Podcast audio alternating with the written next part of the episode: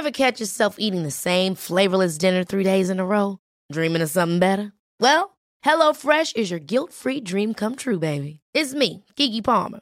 Let's wake up those taste buds with hot, juicy pecan-crusted chicken or garlic butter shrimp scampi. Mm. Hello Fresh.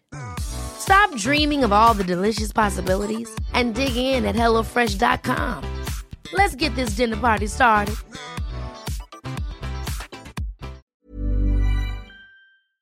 Et maintenant, voici les vedettes de notre spectacle. J'aimerais bien qu'on pose nos armes et qu'on discute. Bon, bah lui, il va me prendre la tête. Jack, je veux que vous me dessiniez comme une de vos françaises. Ah non, c'est chouchou, je veux, pas la moche. Zut, rezut et rezut derrière Ah, je vois, monsieur se fout de moi. Monsieur fait d'ironie. Mais où est-ce que vous vous croyez, merde? Au cirque? Ben ça, c'est du spectacle.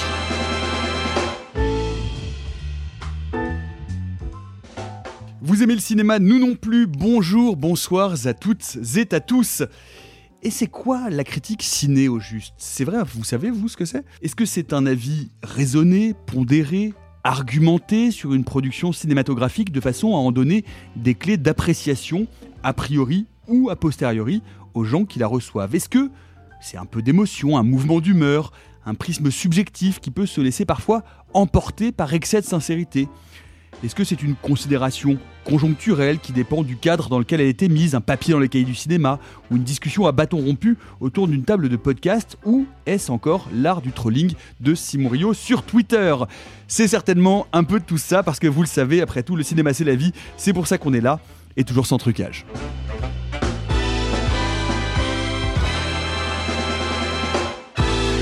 Ça dépasse tout ce que j'ai pu imaginer. Salut les amis Salut Nicolas.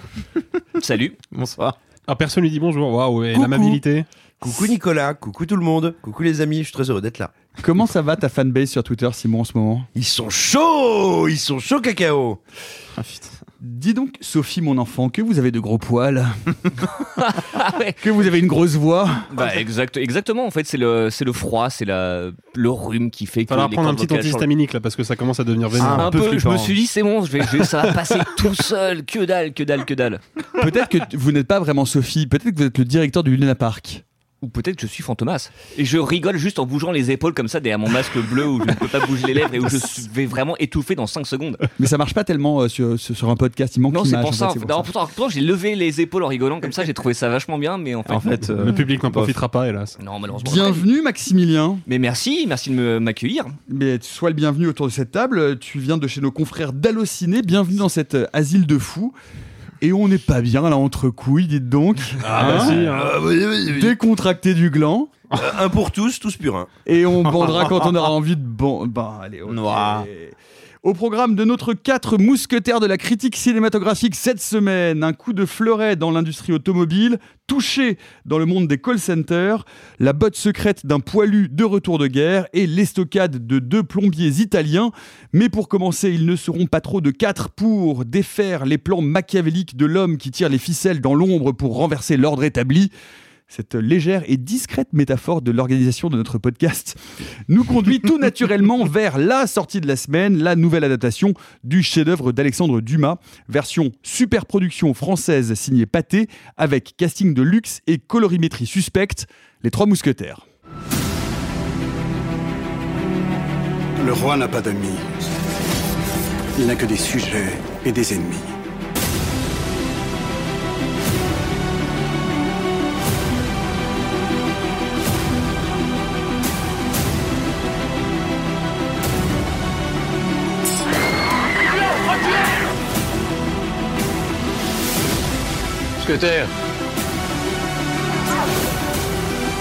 Pour mourir.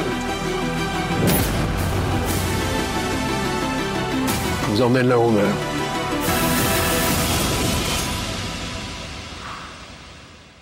Les trois mousquetaires d'Artagnan de Martin Bourboulon, avec notamment François Civil, Pio Marmaille, Vincent Cassel, Romain Duris, Eva Green, Lina Coudry et j'en passe. Messieurs, affûtez vos fleurets, qui veut porter le premier assaut?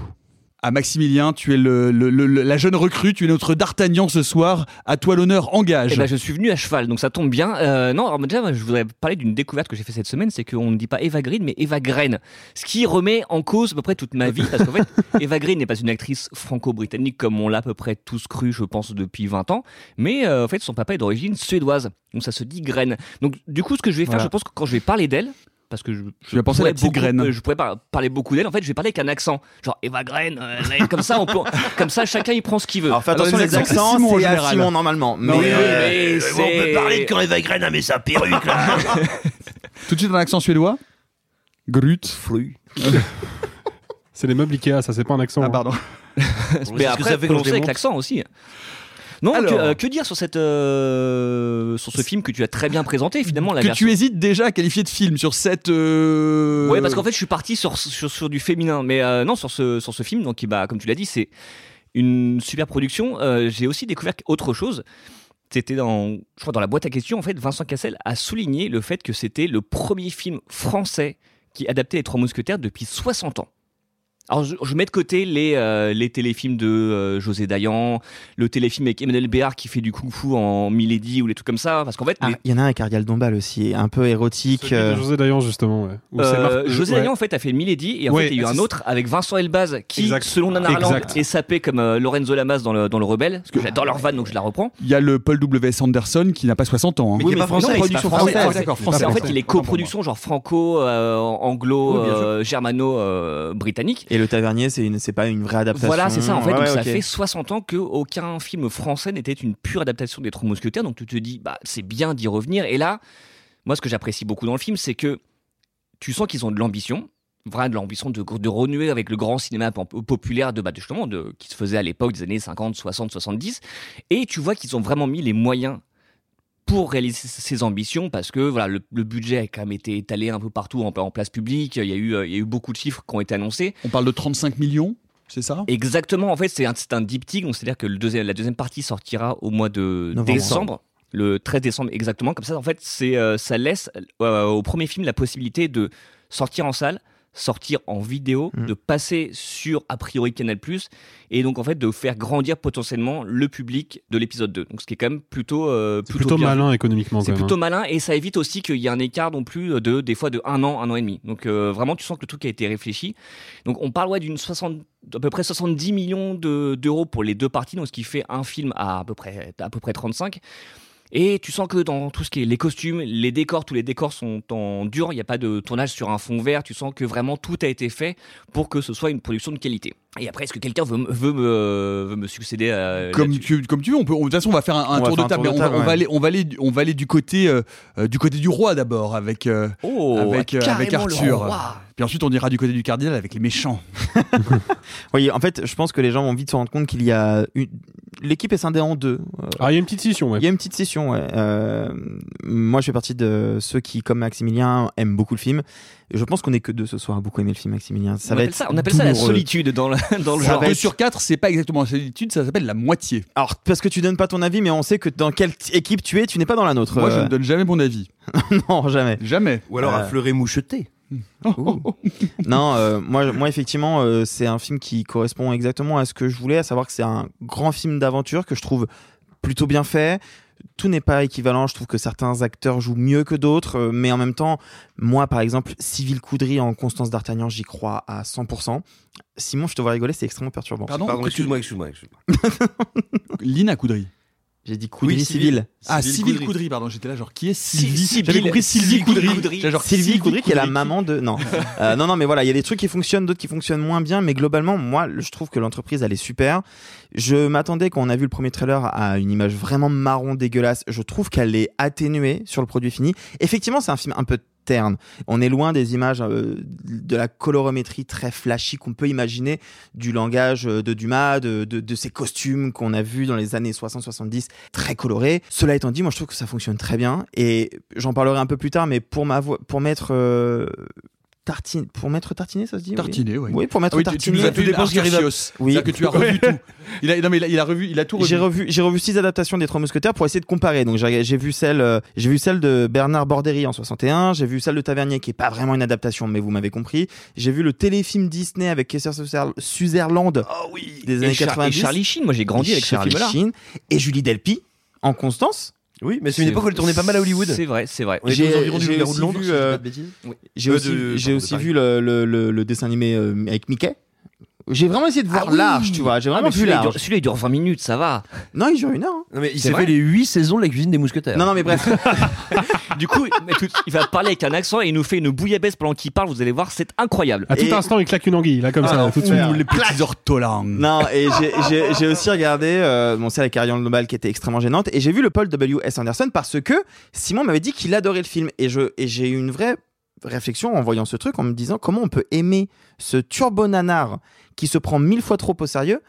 Oula. Alors déjà parce Alors, que il y a- y a des doigts qui- il y a des Désolé. doigts qui se lèvent. Non, mais en fait, il y a eu beaucoup de doigts qui sont levés quand j'ai dit turbo nanar qui se prend au sérieux, mais je suis désolé, c'est le cas. Et ne pas aimer le bourbon long. Mais c'est un autre sujet. Moi, j'ai aimé cette, cette démarche-là parce que ça me permet de comprendre que chacun de ces films essaie de comprendre son époque, de comprendre le ton de l'époque. Et je trouve que le bourbon rentre vraiment dans la case à ce niveau-là. Et surtout, chacun adapte à sa manière le récit. Aucun film n'a la même version de l'histoire. Donc en fait, que le bourbon ne soit pas fidèle ne me gêne pas non plus parce que c'est dans la- cette perspective-là. Donc bref. Mais, euh, mais voilà, moi, c'est un film que j'aime beaucoup, que je défends beaucoup et que je vais continuer à défendre ici. On, on fait vraiment un premier tour de table. On va aller euh, donc du côté obscur euh, de la force. Euh, Alexis, donc, tu n'as pas été sensible euh, au film et euh, aux premiers arguments euh, énoncés par euh, le, procureur de la, de, la monarchie. Bah oui, euh, un peu à mon corps défendant d'ailleurs, parce que moi j'adore le, le genre du KPDP et je suis toujours ouvert à des propositions euh, dans ce style-là, surtout que, et c'est quand même, ça il faut le reconnaître, je pense, un point positif, non pas du film en lui-même, mais du projet initial, c'est un genre qui est un petit peu mort aujourd'hui, le genre de KPDP. Quoi. Il a plus beaucoup de représentants dans le cinéma moderne, alors que pourtant il y a un potentiel de divertissement, un potentiel d'épique avec ce genre-là qui est assez euh, phénoménal. Et à une époque, le cinéma français, encore plutôt récemment à l'échelle de, l'humanité, a su s'en emparer et très bien s'en emparer, avec par exemple un film que je considère comme un petit chef-d'œuvre pour ma part, qui est Le Bossu de Philippe de Broca. Sauf que euh, ben, c'est pas un- film de KPDP, au risque de causer quelques AVC autour de cette table. Ce n'est pas un film de KPDP puisque la première et malheureusement à mon sens la seule raison d'être de ce film, c'est juste de nous prouver à nous spectateurs que Pathé est un grand studio avec beaucoup de moyens, qui est très puissant et qui peut mobiliser comme ça un tournage dantesque à 70 millions d'euros pour deux films. Et je j'ai envie de dire ok très bien, bah je le savais déjà, j'étais déjà au courant de la force de frappe de ce studio là et j'aurais bien aimé un peu plus que ça. J'aurais aimé voir dans ce film-là autre chose que euh, une démonstration de force. Et il y a un moyen très simple de se rendre compte. Faut voir comment euh, les combats, je pense qu'on aura l'occasion d'y revenir un peu plus en détail, comment les combats sont filmés dans le film. Pour moi, c'est d'une aberration totale, mais j'y reviendrai. Je pense que, en fait, d'un point de vue de mise en scène, pour faire très court, l'épicentre filmique du film, c'est la direction artistique. Je vois bien que souvent, la caméra de Bourboulon ne va pas filmer les personnages, mais plutôt filmer les costumes ou filmer le décor qui les entoure parce que, de toute évidence, c'est ce qui a coûté le plus cher et qu'encore une fois, comme le film est une démonstration de force, il faut mettre l'accent sur ce qui est le plus synonyme de démonstration de force, en l'occurrence la DA. Quand on met une scène à la place des Vosges, c'est pas parce que la place des Vosges a une importance euh, narrative. Non, c'est parce que la place des Vosges est un lieu emblématique de Paris et que bah, il coûte très cher, c'est- ça coûte très cher de tourner là-bas, donc bah, on va bien le montrer dans 3, 4, 5 establishing shots qui ne racontent strictement rien, qui sont juste là pour nous dire regardez, on a réussi à avoir la place des Vosges. Bah, c'est un peu puéril en fin de compte quoi. Simon, et ensuite on va revenir, et j'y tiens, point par point, sur les qualités, les défauts et ce qui constitue votre amour ou votre désamour pour ce Oui, film. non, puis là, Simon. on fait euh, quelques premières impressions. On s'échauffe. Euh, alors, moi, moi j'aimerais dire que, paradoxalement, je, je pense beaucoup de mauvaises choses du film, mais j'encourage absolument tous ceux et toutes celles qui nous écoutent à aller le voir, parce que moi, j'ai passé un moment exceptionnel. Pour moi, c'est une des plus grandes comédies des 30 dernières années, et c'est vraiment un truc qu'on croise, mais vraiment qu'on croise très rarement dans l'histoire du cinéma, euh, qui a un peu existé dans les années 70-80. On appelait ça les Europudding. C'est quand on faisait des productions entre différents pays européens, et qu'entre les différentes langues, les différents budgets, ça devenait une cacophonie telle qu'on obtenait un turbo nanar. Et là, vraiment, c'est une espèce d'étron fumant, c'est un truc incroyable. Et en fait, déjà, faut revenir, à mon sens, au, tout début. Euh, Vous avez employé tous les deux, je crois, le, terme ambitieux. Et il est, c'est tel que le film nous a été vendu comme tel. Et puis euh, la plupart des, des retours qu'il y a eu ces dernières semaines, parce que le film a été beaucoup montré à la presse et aussi en avant-première, moi c'est un adjectif que j'ai énormément vu revenir, ambitieux. Et donc, ayant découvert le film en salle le jour de sa sortie, s'il y a bien un truc sur lequel j'étais, si j'ose dire, rassuré un peu a priori, c'était là-dessus. Et en fait, je suis pas d'accord. Et ça, c'est mon premier gros problème. Je ne trouve pas le film du tout ambitieux. Je vois que le film coûte cher. Ce qui n'est pas la même chose. Mais c'est la cinquantième adaptation d'un matériau ultra connu, avec un casting ultra connu. Si c'est ambitieux, alors le dernier Astérix, c'est très très ambitieux. Et en fait, je trouve pas le film ambitieux. Je le trouve coûteux.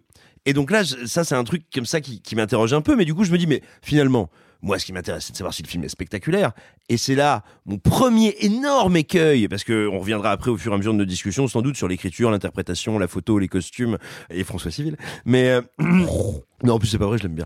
Mais pour le coup, là où moi j'ai un énorme problème, c'est bien sur la notion de spectacle. Et avant même de parler de scènes d'action en détail spécifiquement, je trouve que le film jamais n'arrive à m'impressionner. Mais je parle voilà littéralement de m'impressionner, de me mettre un peu un peu d'étoiles dans les yeux, de me faire dire waouh c'est parti. Et, alors sans rentrer dans une définition du genre, parce qu'en plus j'ai pas la prétention d'être capable de le faire sur euh, le film de KPDP. Effectivement, moi je suis absolument frappé par à quel point le film ne me délivre, ne me donne, ne m'offre jamais rien. Une des premières répliques du film, c'est quand même D'Artagnan qui fait oui depuis ma tendre enfance je rêvais de mettre le casaque et l'épée. Enfin la casaque et l'épée. Ah, c'est con, non seulement je verrai jamais ton épée, en plus t'as pas de casaque pendant tout le film. Puis rassure-toi, les mousquetaires non plus. Et, je vais je vais en rester là, mais moi je trouve que le film a un énorme problème à choisir son centre de gravité en termes de spectacle. En fait, j'ai j'ai l'impression qu'il ne sait pas quoi faire, non seulement de ses scènes d'action, mais même de euh, euh, l'introduction dans un décor. Par exemple, le duel dans les jardins du Luxembourg, dont au passage il y a quand même une idée historique qui est super intéressante, c'est qu'à l'époque les jardins du Luxembourg, c'est pas un jardin, c'est une forêt. Eh ben punaise, il aurait fallu peut-être nous mettre un petit carton pour se le rappeler ou machin. Enfin, je veux dire, même des choses aussi simples que s'émerveiller devant un décor, j'ai l'impression que le film n'arrive pas à le faire. Alors, on va euh, prendre les éléments les uns après les autres. Euh, il semble qu'il y ait au cœur euh, de l'interrogation ou du goût que l'on peut avoir ou non pour ce film, celui effectivement de la façon de filmer l'action. Qu'est-ce qui vous séduit l'un et l'autre, euh, Arthur et Max? Est-ce que vous trouvez par exemple que euh, bien ces scènes de combat sont épiques, vous y trouvez votre compte? Et Bourboulon essaye quelque chose d'audacieux, puisque notamment les deux premières scènes d'action sont filmées en plan séquence. Bah, qua- quasi toutes d'ailleurs. Je pense que sur les 4-5 scènes d'action, en fait, il y a peut-être, euh, je crois, la dernière qui n'est pas en, en plan C'est séquence. c'est la Port-Royal puisqu'elle est hors champ. Donc, Voilà, euh, c'est ça. De facto, mais, euh, en et mais en même temps, toi, ça, bon, c'est un plan séquence, mais vu de, vu de l'intérieur. Et euh, moi, j'aime bien justement cette idée de qu'on aime ou qu'on n'aime pas qu'on, ce qu'il fasse, ce qu'on voit les coutures, parce que évidemment, la scène dans, dans la forêt où la caméra comme par hasard, passe dans le dos d'un mousquetaire au moment de. où Tu sais où sont les raccords, mais c'est pas grave. Moi, je trouve que ça marche bien. Et en fait, c'est quelque- chose que Martin Bourboulon faisait déjà dans Papa ou Maman, donc qui sont les comédies avec lesquelles euh, il a, il a été révélé. C'est qu'il tentait de mettre de la mise en scène, il tentait d'avoir des mouvements très fluides. Et je me dis, bah. Là, dans le cas des Trois Mousquetaires, ça marche plutôt bien. Il y a même un truc qui est peut-être un peu scolaire au début, mais que, qui, je trouve, marche assez bien, c'est cette cette, euh, cette caméra à l'épaule en fait qui épouse le dynamisme d'Artagnan parce qu'évidemment il arrive à Paris, il fonce dans le tas et à un moment il rentre va, va- par, j'allais dire par effraction mais non il rentre un peu de force dans le QG des mousquetaires et là la caméra le suit comme ça. Tu te dis un peu pareil que dans la première scène d'action tu te dis bon il y a des idées au moins il tente de faire un truc. C'est peut-être pas un film qui a beaucoup de personnalité de la même manière que Martin Bou- Bourboulon n'est pas n'est pas dénué de talent mais peut-être voilà qu'il manque encore d'une d'une patte mais je trouve qu'au moins, voilà, il essaye de tenter des trucs, il essaye vraiment de, de prendre à bras le corps le film, ce qui est quand même compliqué parce que, tu, comme on l'a dit, on s'adapte à un, chef-d'œuvre de la littérature, c'est la 60e adaptation. Et il y a quand même des sacrés morceaux dans l'eau. Donc voilà, il tente au moins de faire des, des choses. Et je trouve que sur les scènes d'action, au moins, il y a des choses qui, moi, m'ont euh, m'ont frappé. Les scènes de combat, Arthur. Il y a, y a- Ouais, il y a ouais, non, deux grandes scènes de combat au début du de film. combat. Souvenez-vous- Le, le film ne déborde pas d'action par rapport à ce qu'on pourrait Non. attendre sur deux heures de film. Il n'y a pas énormément d'action. Il y a trois grandes scènes à la louche. Mais moi, c'est quelque chose qui me plaît justement, hein, que ce soit pas euh, que de la baston en permanence et que ce soit un peu plus intelligent, un peu plus construit. En tout cas, enfin, j'essaie de proposer quelque chose d'autre. Pour euh, continuer ce que vient de dire Maximilien, moi, souvenez-vous, si vous auditeurs auditrices, si vous vous souvenez précisément quand on parlait du masque de Zorro dans un épisode du passé, je vous disais que ce qui me plaisait dans le film, c'est qu'il y avait un vrai travail de chorégraphie de combat, contrairement à un film que j'avais vu mais j'avais pas le droit d'en parler. Spoiler, c'était celui-là, parce que les séquences de plan-séquence, moi, je les trouve hyper fortes parce que hyper immersives. Moi, je suis à fond dans l'action.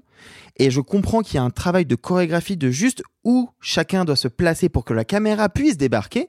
Mais à défaut, du coup, on enlève un peu de la chorégraphie de combat. ce sont des séquences qui sont, je trouve, fact- factuellement impressionnantes, mais où on voit pas beaucoup d'épées qui se, qui se frottent et qui se cognent.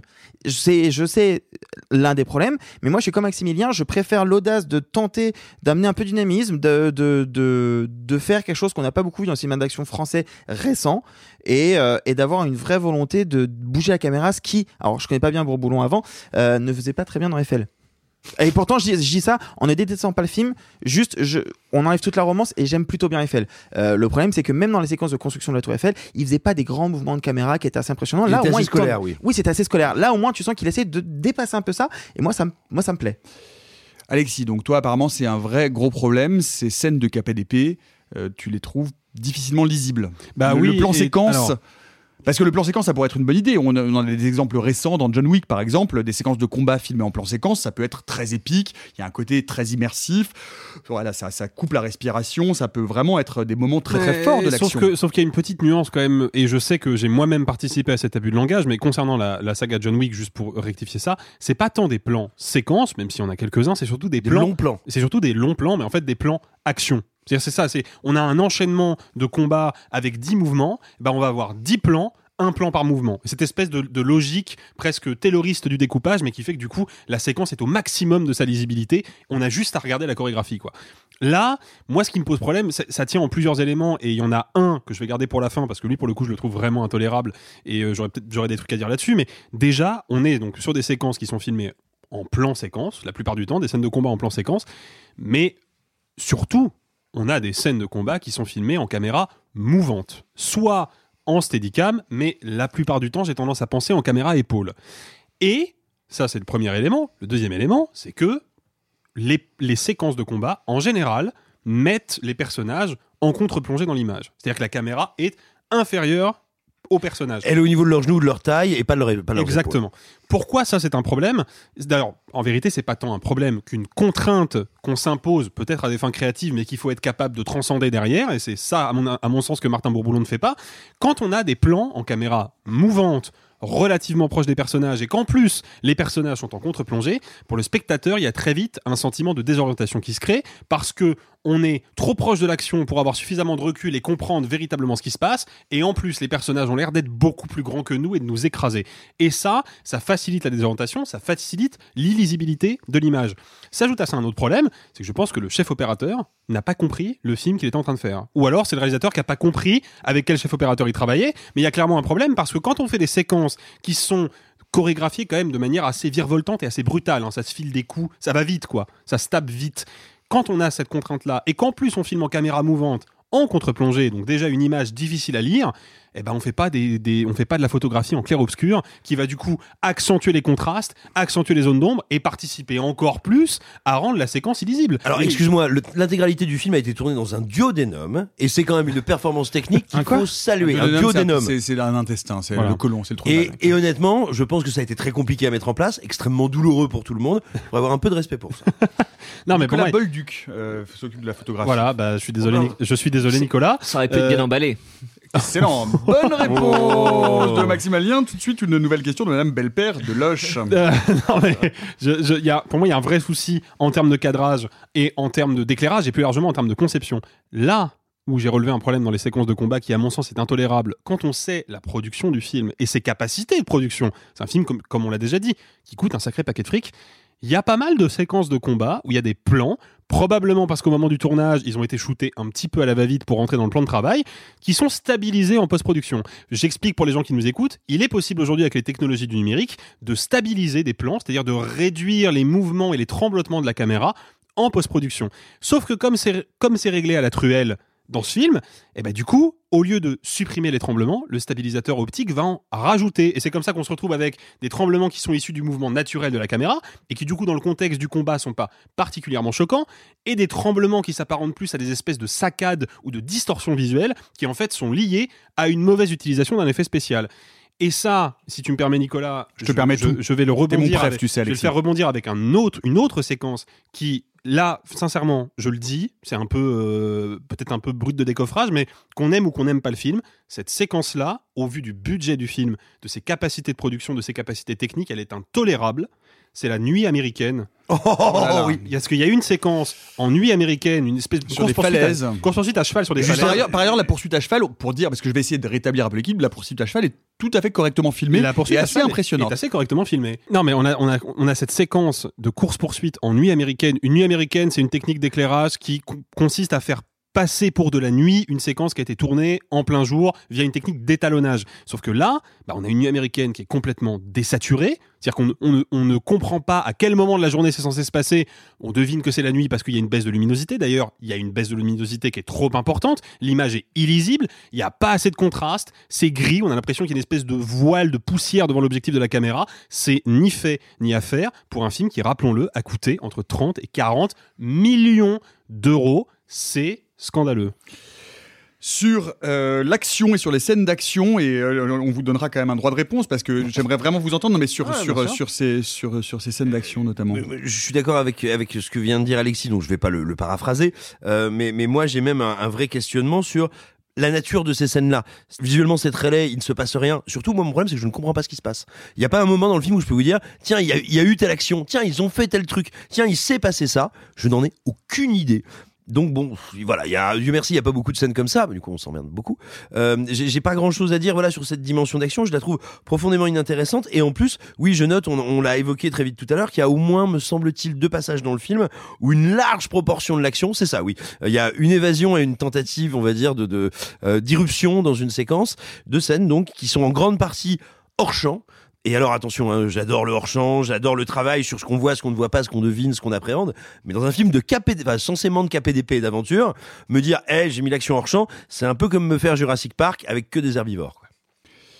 Alors, Maximilien Arthur sur bon et puis ensuite on, on bouclera Mm. mais sur vraiment à proprement parler des scènes d'action on va parler des deux premières la première dans la pluie avec le carrosse la deuxième dans le bois les deux plans séquences vous les trouvez lisibles vous comprenez ce qui se passe vous trouvez que vous en avez pour votre argent pour un film à grand spectacle ou pas. La question est biaisée, monsieur Martin. pas du tout. Moi je ne donne jamais mon avis. biaisée. pas du tout. Euh, non, je tiens à dire que justement, depuis tout à l'heure, tu fais un effort pour ne pas trop donner ton avis et c'est assez je, je agréable. me retiens mais parce que vous êtes vous êtes à 50-50 donc je voudrais pas faire pencher la balance. Je déteste ce film. Ah merde et merde Bon. Euh, moi, la lisibilité, effectivement, la, la première scène dans la nuit me semble un peu plus compliquée, mais par contre, dans la forêt, moi, je suis désolé, je comprends tout. Euh, tout ce qu'a évoqué Alexis sur les tremblements, je le trouve très intéressant. Je, je- mais le truc, c'est que je ne l'ai pas vu. Donc moi, ça ne m'a pas gêné parce qu'à aucun moment j'ai ce souci technique en tête. Je ne, je n'ai jamais ressenti ça. La nuit américaine, à la limite, je peux en comprendre qu'elle pose problème. C'est vrai que sur le moment, je me suis fait la remarque que je trouvais que la colorimétrie était un peu bizarre, mais à la limite, je me dis bon, euh, ok. Euh, non, en fait, ce qu'il faut comprendre, c'est que je pense que Bourboulon, il a quand même un parti pris qui est assez difficile. C'est qu'il reprend un style de réalisation, on va dire, néoclassique. Et qui en même temps va essayer d'éviter, euh, bah, je, pense euh, à quel film on a eu d'époque un peu plus récemment. Donc euh, je pense par exemple le Pacte des loups. Il va aux, antipodes de ça. Il va pas vers une forme de modernisme. Il voilà, il va sur. moi j'avais découvert il y a quelques années, il y a pas très longtemps, le Cyrano Bergerac avec Depardieu. Il retourne à ce- cette forme-là de réalisation et en même temps on y sent des influences d'un- d'une forme de cinéma hollywoodien. Bref, moi je trouve qu'il y a du coup là-dedans.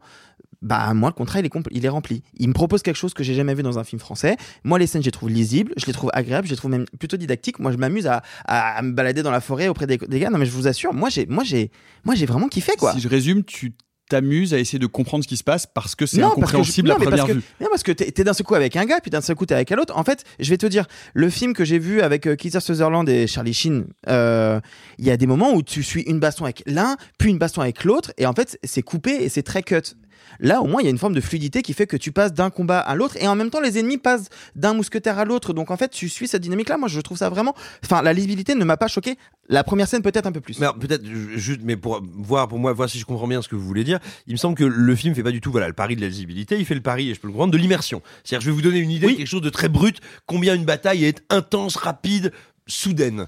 Et c'est plus ça qui vous, vous plaît, ou, qui- ou en tout cas, sur vous, cet effet-là fonctionne. Ouais, et puis il y, a- il y a ce côté où, euh, comme euh, disait Arthur, en fait, je dirais pas du jamais vu dans le cinéma français, mais c'est un truc en fait où c'est vrai, c'est peut-être un regard biaisé, mais de se dire ah on est en France et on a tenté un truc. Moi c'est que le plan séquence dans la forêt me fait beaucoup penser à un moment de la bataille finale de- du premier Avengers où en fait tu passes de un- Hmm. de- d'un Avenger à l'autre à travers les méchants et je me dis bah écoute c'est cool qu'on tente un truc comme ça. Je, après le, ma pareil qu'Arthur le truc technique je l'ai pas du tout vu. Donc ça m'a pas. Du coup, ça m'a c'est un pas truc de geek, hein, je, je, Non, mais je ça, c'est- confesse. c'est un ça, oui. C'est un détail. Mais sache qu'on C'est- sent, c'est un on- détail. on sent un petit peu con du coup. Non, mais non, mais non, mais le shaky cam était vraiment. Enfin, moi, moi, m'a posé un problème. Ah je n'ai pas le droit de le dire. Le shaky cam vraiment me pose un Ah, vrai ça problème de pas, dire parce que je pense euh, vraiment que ces scènes sont remarquablement chorégraphiées, comme tu l'as dit. C'est-à-dire qu'on voit la chorégraphie derrière, sauf que je ne la vois pas à l'image. C'est-à-dire que je me rends compte que ça a été extrêmement préparé, que ça a été mis, et que et en fait, sauf que au lieu de le filmer de façon claire, lisible et limpide, eh ben la caméra n'arrête pas de trembler. On est dans le dos, on est en contre-plongée, l'image est écrasée et je ne comprends rien à ce qui se passe.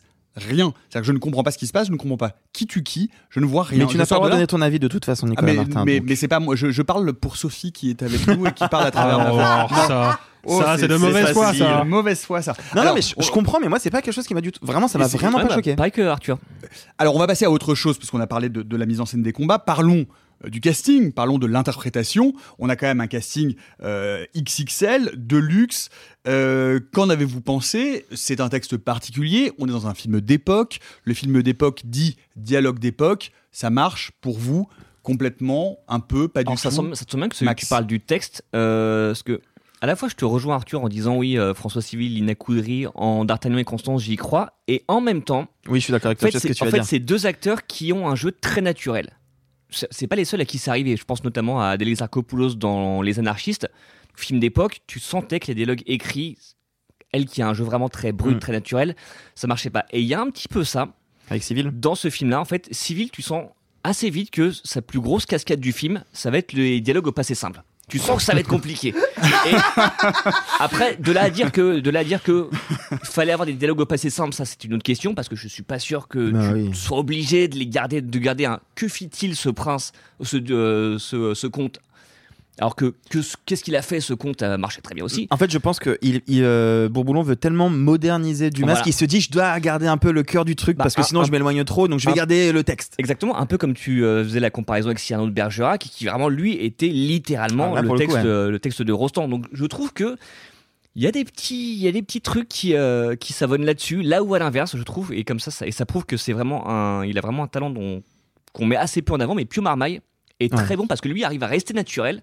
Mm. Avec des dialogues très écrits. Et à côté de ça, bon, Cassel, Dury, de toute façon, ils sont dans leur élément, hein, très théâtral, très, très cabotin. Donc, euh, ça, vraiment, je trouve que l'interprétation, globalement, est bien.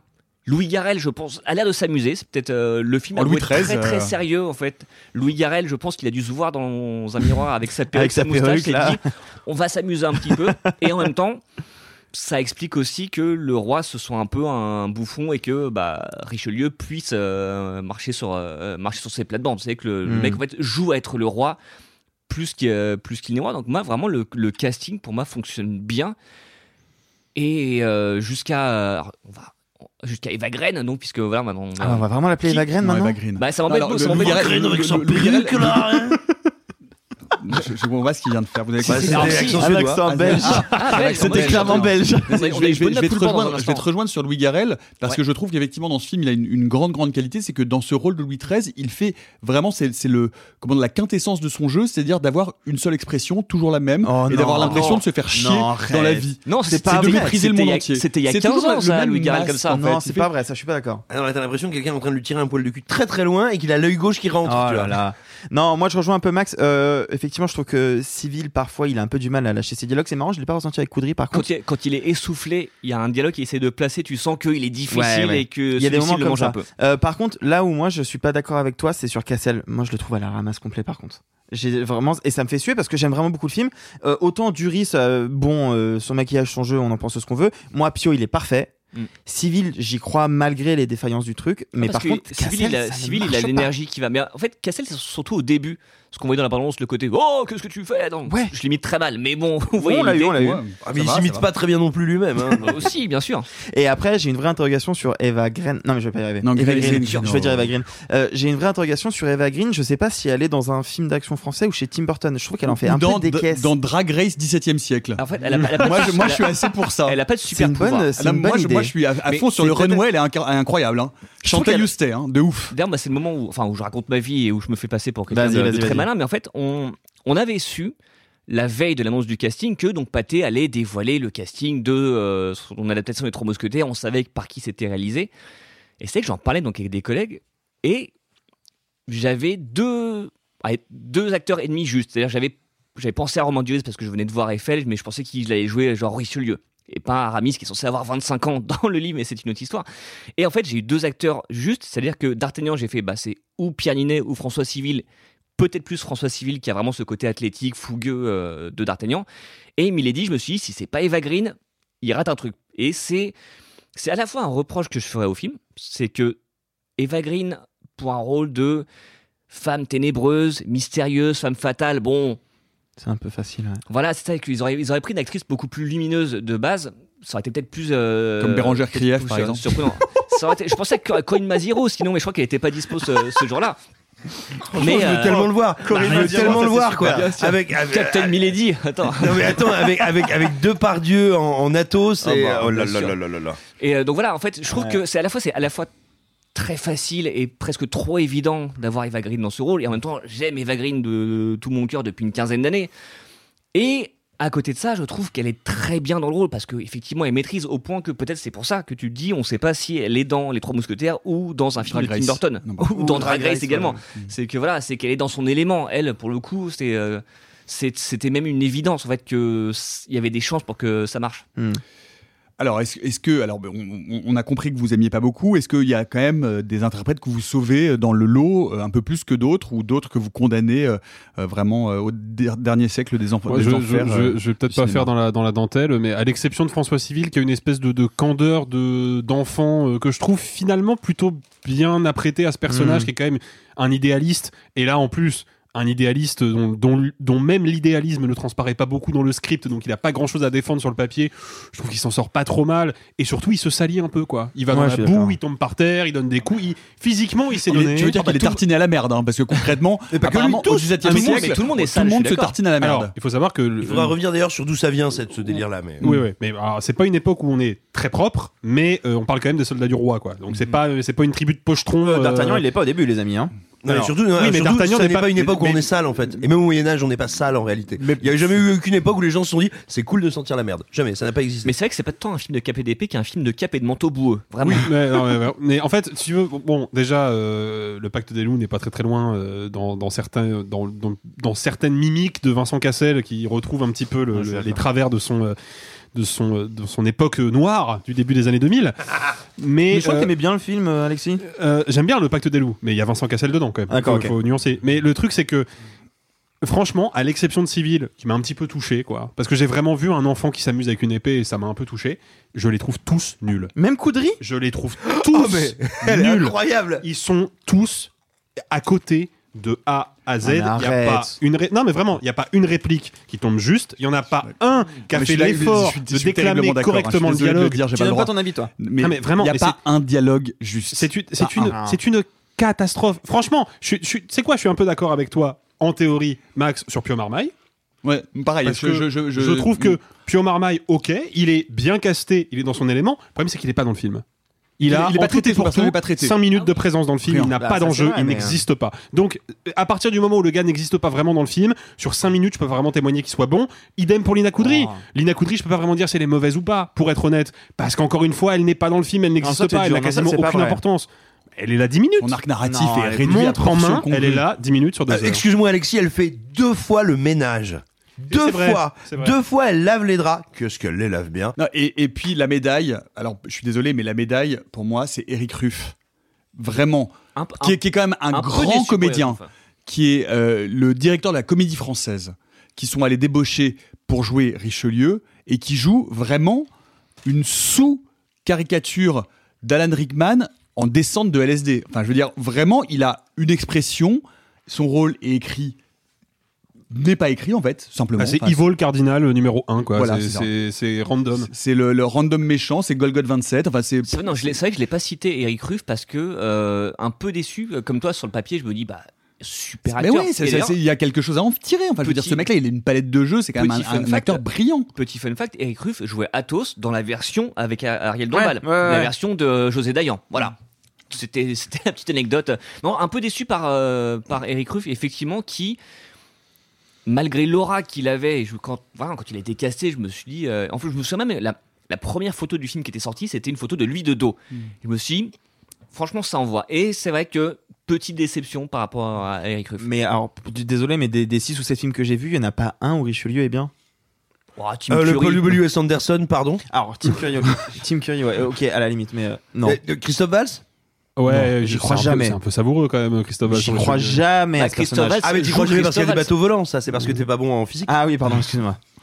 Vicky Kriep s'en sort pas trop mal.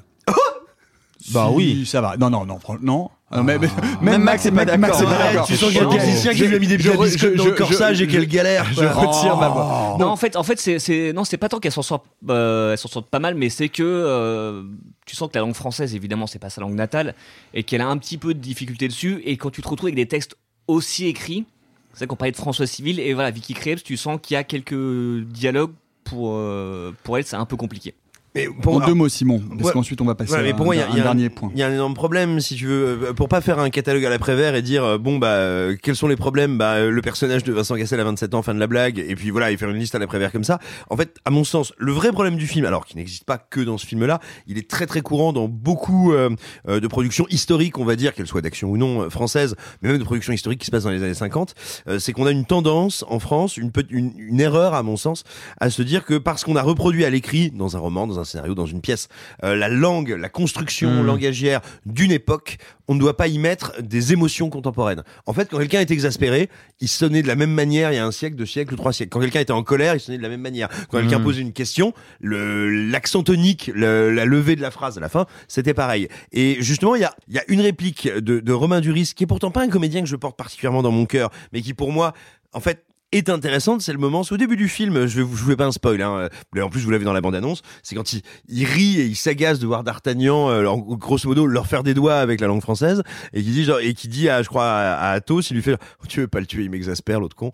Et, et en fait, on pourrait se dire que c'est une, un espèce de, d'anachronisme langagier, mais pas du tout, en fait. Même au 17e, quand on est agacé et énervé par la manière dont quelqu'un s'exprime, on parle, on contracte la langue, et j'en veux pour preuve, quand on lit des textes du 17e, 18e, 19e, qui n'ont pas été écrits à l'époque pour être publiés, des journaux, euh, des textes de correspondance, la langue française finalement a très peu changé dans ses structures et elle reste totalement, euh, totalement abordable. Et en fait, c'est l'énorme problème du film, c'est que tout le monde joue comme Emmanuel Macron devant Brigitte en quatrième. Tout le monde est là. Oh mais oui, euh, mon roi, vous ne pouvez dire ça. Récupérons les ferrets. Hmm, vous savez comme je suis en colère, je joue mal. Non, c'est incroyable. Et il y Alors, a tu sais pas une comment il jouait à l'époque, hein, tu sais pas. ah, je sais pas comment ils jouaient, mais je sais que ces êtres humains, si tu veux, sont des droïdes qui se prennent pour je sais pas quoi. Et les échanges d'accord. entre couderie et civil. Ah bah mais- là, pour le coup, t'as de l'émotion. ah bah j'ai de on l'émotion, avance. c'est-à-dire que je me dis, c'est quelle audace d'avoir fait un porno sans Ah, je suis cul, quoi. Non, arrêtez. Arthur, tu voulais dire un dernier mot je voulais rapidement répondre sur ça Alors, précisément. Là où moi je trouve euh, ressent de l'émotion et justement où ça sort du langage, pour moi, c'est entre coudry et civil. J'aimerais qu'on aborde un dernier point rapidement, s'il vous plaît. Tenez-vous un peu. On en a beaucoup parlé. La photographie, la lumière. On a dit que le film était tourné en marron vision. Le film est de fait très marron. C'est un problème, Mm. moins marron que prévu. Il y a quand même un peu de rouge chez Richelieu, mais limite, il est rouge un peu. Un peu- Bah, disons un que c'est règle. à Paris et dès qu'on sort de Paris, on est, on est plutôt cacadois. Je, je, dirais pas que c'est marron. Je pense que c'est c'est réduire un tout petit peu le truc. Mais encore une fois, ce que je disais au début euh, sur, sur le film, à savoir que le, le premier enjeu esthétique, c'est de montrer tout le pognon qui a été dépensé. Bah, le fait que la photographie euh, alterne grosso modo entre différentes euh, tonalités chromatiques, que sont donc effectivement un peu le marron, mais surtout l'ocre et le doré, eh ben ça met en valeur les dorures du décor. Pour moi, ça va pas vraiment, ça va pas plus loin que ça. Il y a une séquence qui détonne un peu là-dedans. À un moment, ils sont dans une morgue en sous-sol, et là, c'est éclairé avec une lumière très blanchâtre. Et là, pour le coup, ça fait un peu petite bouffée d'oxygène parce qu'on se dit putain, enfin une lumière qui ressemble à une lumière qu'on voit dans la vraie vie. Autrement, effectivement, on est sur des tonalités quand même euh, entre le marron et le doré, quoi. Sur la marron vision. Ça t'a pas gêné, toi Moi, Max je trouve le film, en fait, je, en voyant la bande-annonce, j'avais peur de ce côté marronasse. Et en fait, à l'arrivée, je me dis non, finalement, c'est pas, ça l'est pas autant que, ce que je craignais. C'est pas en fait aussi uniforme que ce que je craignais. Mais bon, il y a un petit. Des passages un peu marronasses, oui. Il y, a- y y un peu ce côté, en fait, que si c'est un peu comme euh, au XVIIe siècle, tout le monde est, est recouvert de, de merde ou très sale. Il faut mettre une, une tonalité un peu, un peu marron, un peu béjasse, cracra, comme euh, les États-Unis quand ils filment le Mexique mettent, une, mettent un Ah, filtre jaune. je- tu vois, je l'ai c'est pas une ressenti de- comme ça, moi. d'automatisme. J'ai- j'ai- Je, je comprends ce que tu veux dire. Moi, je l'ai plutôt ressenti comme euh, on se veut un film d'action qui se prend au sérieux. On ne peut pas être flashy et, et coloré. Et pourquoi? Alors, je Mais suis d'accord. en fait? Je suis d'accord que ça, ça- t'as Enfin. pas un postulat qui est bon, mais je l'ai ressenti comme ça. Je l'ai pas ressenti comme étant une vision datée du Moyen Âge. c'est surtout, on veut pas être coloré, mais de fait, on l'est parce que la vraie vie n'est pas marron, ocre ou doré. Donc il y a quand même une, une dominante de couleur qui est un pur effet de style. Donc pourquoi choisir toujours des dominantes de couleur qui sont non mais terne à ce point Mais quoi. encore, je, je suis d'accord avec vous à la limite, mais en fait, je trouve que là, on est sur du, un peu du détail. bah, c'est la photographie de Le, tout le le- film, le quand bal de Buckingham, par exemple, où tout le monde est en euh, tenue de costume type, euh, type euh, carnaval vénitien, et en Mais- fait, non, mais il y a pas y une couleur qui dépasse. Mais je pense qu'il y a eu un de partenariat à Host. Avec, oui, on- ça fait penser à une pub du jambon d'Aoste, mais qui aurait été. euh, qui aurait- Vas-y, ça fait. J'allais la chanter. Vas-y, te plaît. Non, c'est pas une bonne idée. Il y, a- y y quand même un traitement, qui- enfin, de, Moi, je de- de l'image. Et, et même quand il y a que des cordes et qu'on voit un gros mec qui fait du trombone. Non, mais, non, parce qu'en fait, si vous voulez, je pense que vous avez tellement pas aimé le film qu'à un moment vous êtes vachement euh, détail, euh, vous êtes vachement concentré sur les détails. Et c'est normal. Mais en fait, le truc, c'est que moi, je suis désolé de vous dire ça comme ça, mais je l'ai pris en tant que pur spectateur. Et moi, j'étais à fond dans l'histoire. J'étais impliqué dans le récit. Mais tout à fait. Et moi, j'étais impliqué dans le récit, j'étais impliqué dans l'histoire, je comprenais les enjeux. Et du coup, il y a un Si moment où moi, la colorimétrie un peu marronâtre, eh ben, elle est là. Je l'aime pas. Moi non plus, c'est vrai. Mais à un moment, elle est là. Euh, la faute, euh, la- les plans séquences euh, qui tremblent, elles sont là. Bah, ok, ça me gêne pas. Enfin, vous voyez ce que je veux dire? Moi, il y a un moment où j'aime tellement ce que je vois que j'oublie un peu certains trucs comme ça. Juste, non, mais, Pour conclure, Alexis. Je, je conclus très vite. Je, je suis d'accord avec toi sur la question, par exemple, de ce- de ce que je disais tout à l'heure sur le stabilisateur optique dans certaines séquences de combat. Ça, c'est un détail dans le sens où, effectivement, il faut savoir ce que c'est et avoir déjà un minimum manipulé ce truc-là pour le reconnaître instinctivement à l'image. C'est toujours un problème parce que c'est un film qui a coûté beaucoup de pognon et qu'en France, on a des artisans de grande qualité. Donc, ça reste un problème qu'un film aussi cher ait ce genre de soucis techniques. Mais pardon, l'éclairage d'un film, c'est tout sauf un détail. Le Mm, cinéma, oui. c'est de la lumière.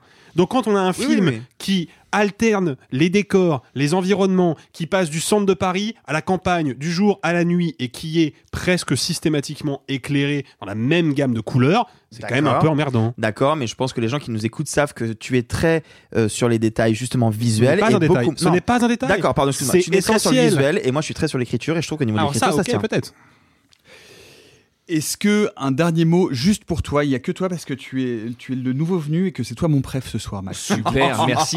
Quelle hypocrisie. Euh, quel présage pour euh, le Monte Cristo euh, de l'équipe à peu près similaire, ce sera pas Boulon, mais c'est de la Patelière et de la Porte, qui sont les avec scénaristes, Pierre du, Ninet, euh, qui sont les scénaristes du, euh, du film. qui est un autre Euh, chef-d'œuvre d'Alexandre Dumas. Est-ce Ouais, en fait, qui va être le. le- Bah, c'est un peu.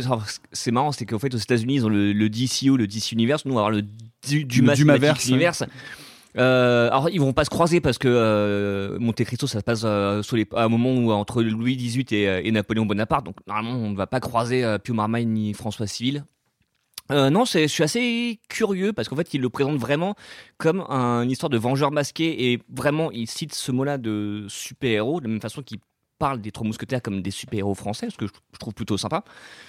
Donc je me, demande- je me pose vraiment la question est-ce que ça va être vraiment un film qui va, qui va garder la même, euh, la même unité de, de ton, de la même unité visuelle, la même unité de, de- dans la façon de raconter l'histoire aussi? Parce que est-ce que c'est un film qui va se prendre très au sérieux comme euh, les trois mousquetaires là, ou est-ce que justement ils vont jouer un, un côté peut-être plus léger, un côté Comme Shazam enlevé? par exemple.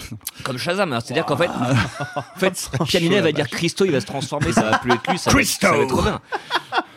Mais euh, non, non, moi je, je- je suis curieux de savoir en fait euh, quelle va être l'approche de ça, parce que pour l'instant, la, la- il y a une espèce d'affiche teaser qui a été dévoilée, c'est la même que celle des Trois Mousquetaires, Ouais, ça, donc ça veut peut-être dire que le film va être un petit peu marron aussi et va être, va prendre le côté vengeance de euh, Monte du comte de Monte Cristo très au sérieux.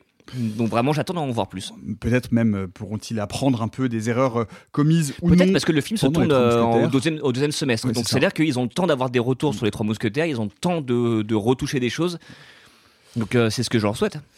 Eh bien, on verra ça en attendant les trois mousquetaires d'Artagnan, partie 1, puisque donc la deuxième partie, Milady, sortira au mois de décembre et les deux sont signés Martin Bourboulon. Est-ce que vous êtes, vous, plutôt un pour tous ou tout pourri? Vous pouvez nous répondre tout cela dans les commentaires sur Twitter, sur Instagram ou sur d'autres réseaux sociaux imaginaires avec lesquels vous communiquez peut-être avec nous dans votre esprit. Vous n'y couperez pas pendant un mois et demi. Alexis s'est donné pour mission de vous abreuver de nouvelles du Festival de Cannes où Bien entendu, nous serons pour vous faire vivre le festival au quotidien dans une version jour par jour jusqu'à ce que mort s'en suive et elle peut peut-être arriver avant la fin du festival de notre podcast. Ce sera une sorte de Squid Game mais radiophonique.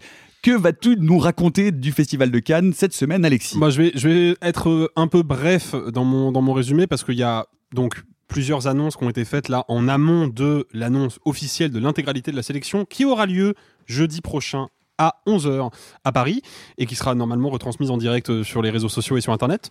Et euh, en gros, le, le- le Festival de Cannes a donc confirmé deux rumeurs dont je vous parlais déjà la semaine dernière. D'ailleurs, il en a confirmé une avant que l'épisode de la semaine dernière sorte, ce qui fait que mon intervention était déjà caduque avant publication, mais c'est pas grave, je pardonne au Festival de Cannes, puisqu'il y a eu confirmation déjà de la présence de Martin Scorsese et de toute l'équipe de Killers of the Flower Moon en hors compétition au Festival de Cannes. Et puis, il y a eu aussi la confirmation d'une projection spéciale, l'avant-première mondiale d'Indiana Jones and the Dial of Destiny, le cinquième opus de la saga, réalisé cette fois-ci par James Mangold, et qui du coup verra la croisette accueillir Harrison Ford pour un hommage spécial et une palme d'or d'honneur. On en parlait un petit peu avec Maximilien il y a quelques jours en se disant que ce serait quand même rigolo que la palme d'or d'honneur soit remise à, par, à Harrison Ford par Steven Spielberg et George Lucas en invité surprise, puisqu'ils n'ont pas été officiellement annoncés dans la délégation canoise. Mais ces deux informations, ces deux confirmations d'informations plutôt, ont été rapidement éclipsées par le film d'ouverture du festival qui a été annoncé et qui sera donc Jeanne Dubarry de Maïwen avec Johnny Depp. Donc je sais pas vraiment ce que le Festival de Cannes essaye de tenter d'un point de vue de communication. J'ai tendance à penser que là, euh, ils ont deux routes à choisir et il y a un mur au bout des deux, donc je sais pas vraiment ce qu'ils vont faire. Mais les, le les fait est- réactions sur les réseaux sociaux ont été assez euh, musclées, un Bah, petit peu. Voilà. Moi, Voilà, j'ai, moi, j'ai un truc, c'est que euh, les films d'ouverture peuvent être en compétition ou peuvent être hors compétition, et je pense que ça changerait pas mal la donne, Ah qu'il oui. soit dans l'un ou dans l'autre. Enfin, vous voyez ce que je veux dire oui, Bah, je ce sera un pense. signal donné. Disons que si Voilà. c'est en compète, on sait que c'est vraiment juste pour avoir Johnny Depp sur les marches. ça. Alors si que c'est en s'il est en compète, on sait qu'il faut aller à la Projo, quoi. Voilà. Ne serait-ce qu'avoir Johnny Depp sur les marches, excuse-moi, dans le contexte actuel, on est déjà un peu sur, euh, sur la chicane. Alors, pour qui est sensibilisé à ces questions, pour qui s'y intéresse et pour qui partage nos opinions, à l'évidence. Sauf que il y a eu un mouvement populaire d'extrême droite masculiniste en faveur de Johnny Depp qui a si j'ose dire, et je le dis euh, à regret, hein, remporté, on va dire au moins, cette bataille-là de l'opinion il y a quelques mois lors de son procès. Ah ben non, mais qu'il a remporté. Ah bah oui, indiscutablement. Bah, malheureusement, oui. hein. Ouais, mais Donc, on, parlait, on de la parité au Festival de Cannes, de la volonté que le Festival de Cannes s'affiche, mettre en avant plus de réalisatrices. Euh, Enfin, je veux Mais dire, attends, on, sent, mais- on sent que le Festival de Cannes est quand même mais sensibilisé normalement là-dessus en disant- sur ces questions-là. On vous ramène Maïwen. Bon, il y a Johnny Depp, mais on vous ramène Maïwen. Oui, mais, mais attends, mais surtout, euh, la présence de Johnny Depp peut et bien légitimement nous agacer, décevoir, placer l'adjectif qu'on veut. Euh, je pense que nous sommes une infinie minorité dans ce cas et que nous n'allons pas faire le- ni, la- ni le soleil ni le, mo- ni le mauvais temps. Donc, euh, donc je, je le regrette. Toi, mais tu fais le soleil dans ma vie tous les jours où je te vois. Merci Nicolas. Et non et après alors là où moi par contre je voudrais nuancer un petit peu beaucoup de, de commentaires que j'ai vus autour de la sélection du film et sur sa supposée indignité. Euh, néanmoins, il y a un truc qui est un minimum intéressant, bah, au-delà du fait que quand même euh, GG Maïwen réussir à, enfin, moi quand je dois faire un rendez-vous Tinder, je fais un rendez-vous Tinder, je fais pas un film, tu vois. C'est c'est plus rapide, c'est plus rapide et ça coûte moins cher. Ah, mais euh, mais quand même GG quoi, Euh, bien joué quoi, franchement euh, canon.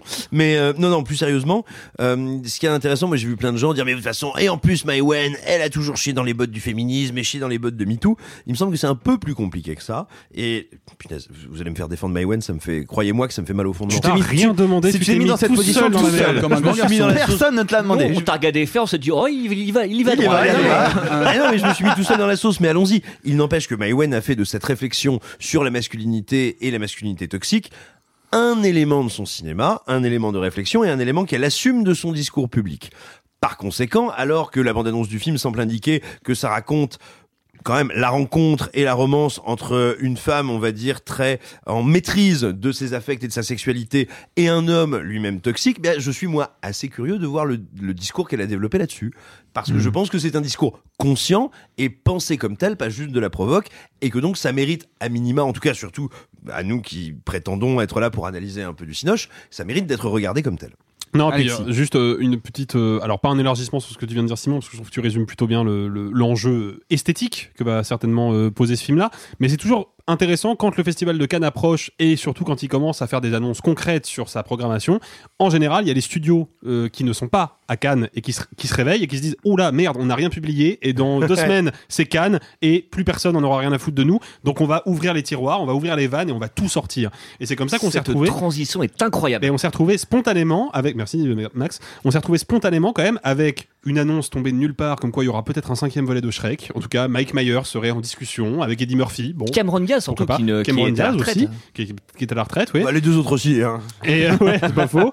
Et puis on a eu euh, le trailer de Barbie, qui quand même, ça il faut le, le- le préciser pour les auditeurs qui n'auraient, et les auditrices qui n'auraient peut-être pas écouté, euh, euh, je dis bien écouté le trailer de Barbie. À la fin, et c'est un monteur son Norman Tonnelier, je lui fais signe parce que c'est lui sur Twitter qui m'a fait remarquer ça. À la fin du trailer, il y a une baisse de volume de 9 dB, qui correspond certainement à une erreur de manipulation. Sauf que le trailer est sorti dans l'urgence totale et n'a probablement pas été checké. Donc il est sorti dans cette version-là avec un bug de son dans la dernière partie du trailer parce que les studios, là ça y est, on est dans le dernier rush avant Et là ils sont confrontés à un problème, c'est que s'ils sortent pas ce qu'ils ont à sortir là maintenant tout de suite, après il y a le festival, donc pendant deux semaines ils ont rien à sortir, ils ont plus d'audience. Et après le festival il y aura eu le palmarès. Et les films qui auront gagné à Cannes seront mis en avant au détriment des autres. Et ils auront à nouveau deux semaines de trou. Donc là c'est le moment, toujours un peu rigolo chaque année, il faut y faire attention où les studios vont ouvrir les vannes et sortir tous les éléments promo qu'ils ont.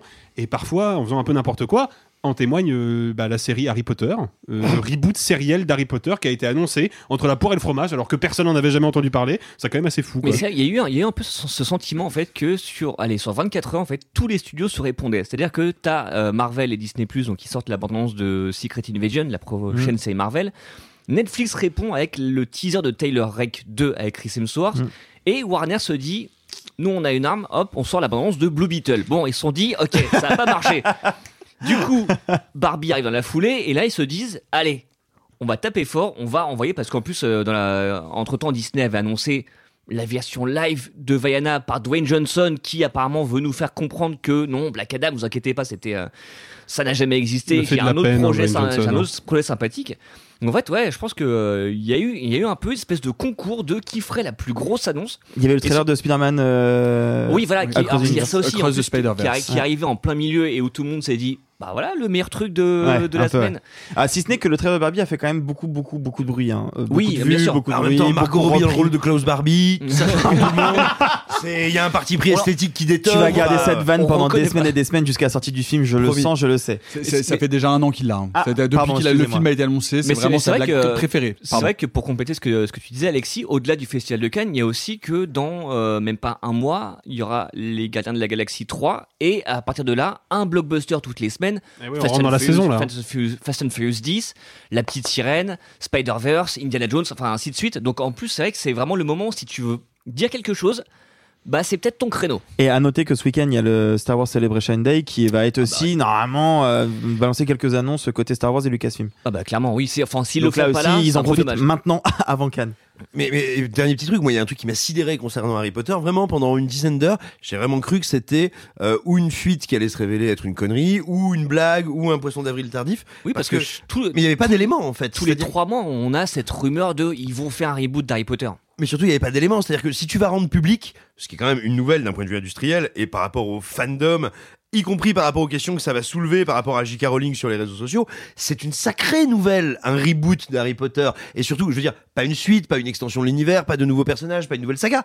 Un, un remake, reboot de la saga, la première saga euh, portée au cinéma. Mais il faut que tu aies un élément visuel, il faut que tu aies un mini teaser, il faut que tu aies quelque chose pour événementialiser la chose. Pas un post Twitter de avec Film qui fait Et au fait, les gars, bah, il va y avoir 7 saisons, 7 films, bonne chance. Ouais, parce qu'en fait, ce qu'on a, ce qu'on a surtout appris dans cette, histoire-là, C'est que c'était en cours d'écriture, C'est ça, voilà, c'est que c'est en développement, donc ça se trouve, ça va prendre Ça se 10 trouve, ça va tomber à l'eau surtout. Moi, c'est la. Ceci dit, moi, c'est le, le seul truc que je trouve euh, assez in- intéressant dans cette annonce, c'est cette idée de d'avoir une série où chaque saison sera l'adaptation d'un livre.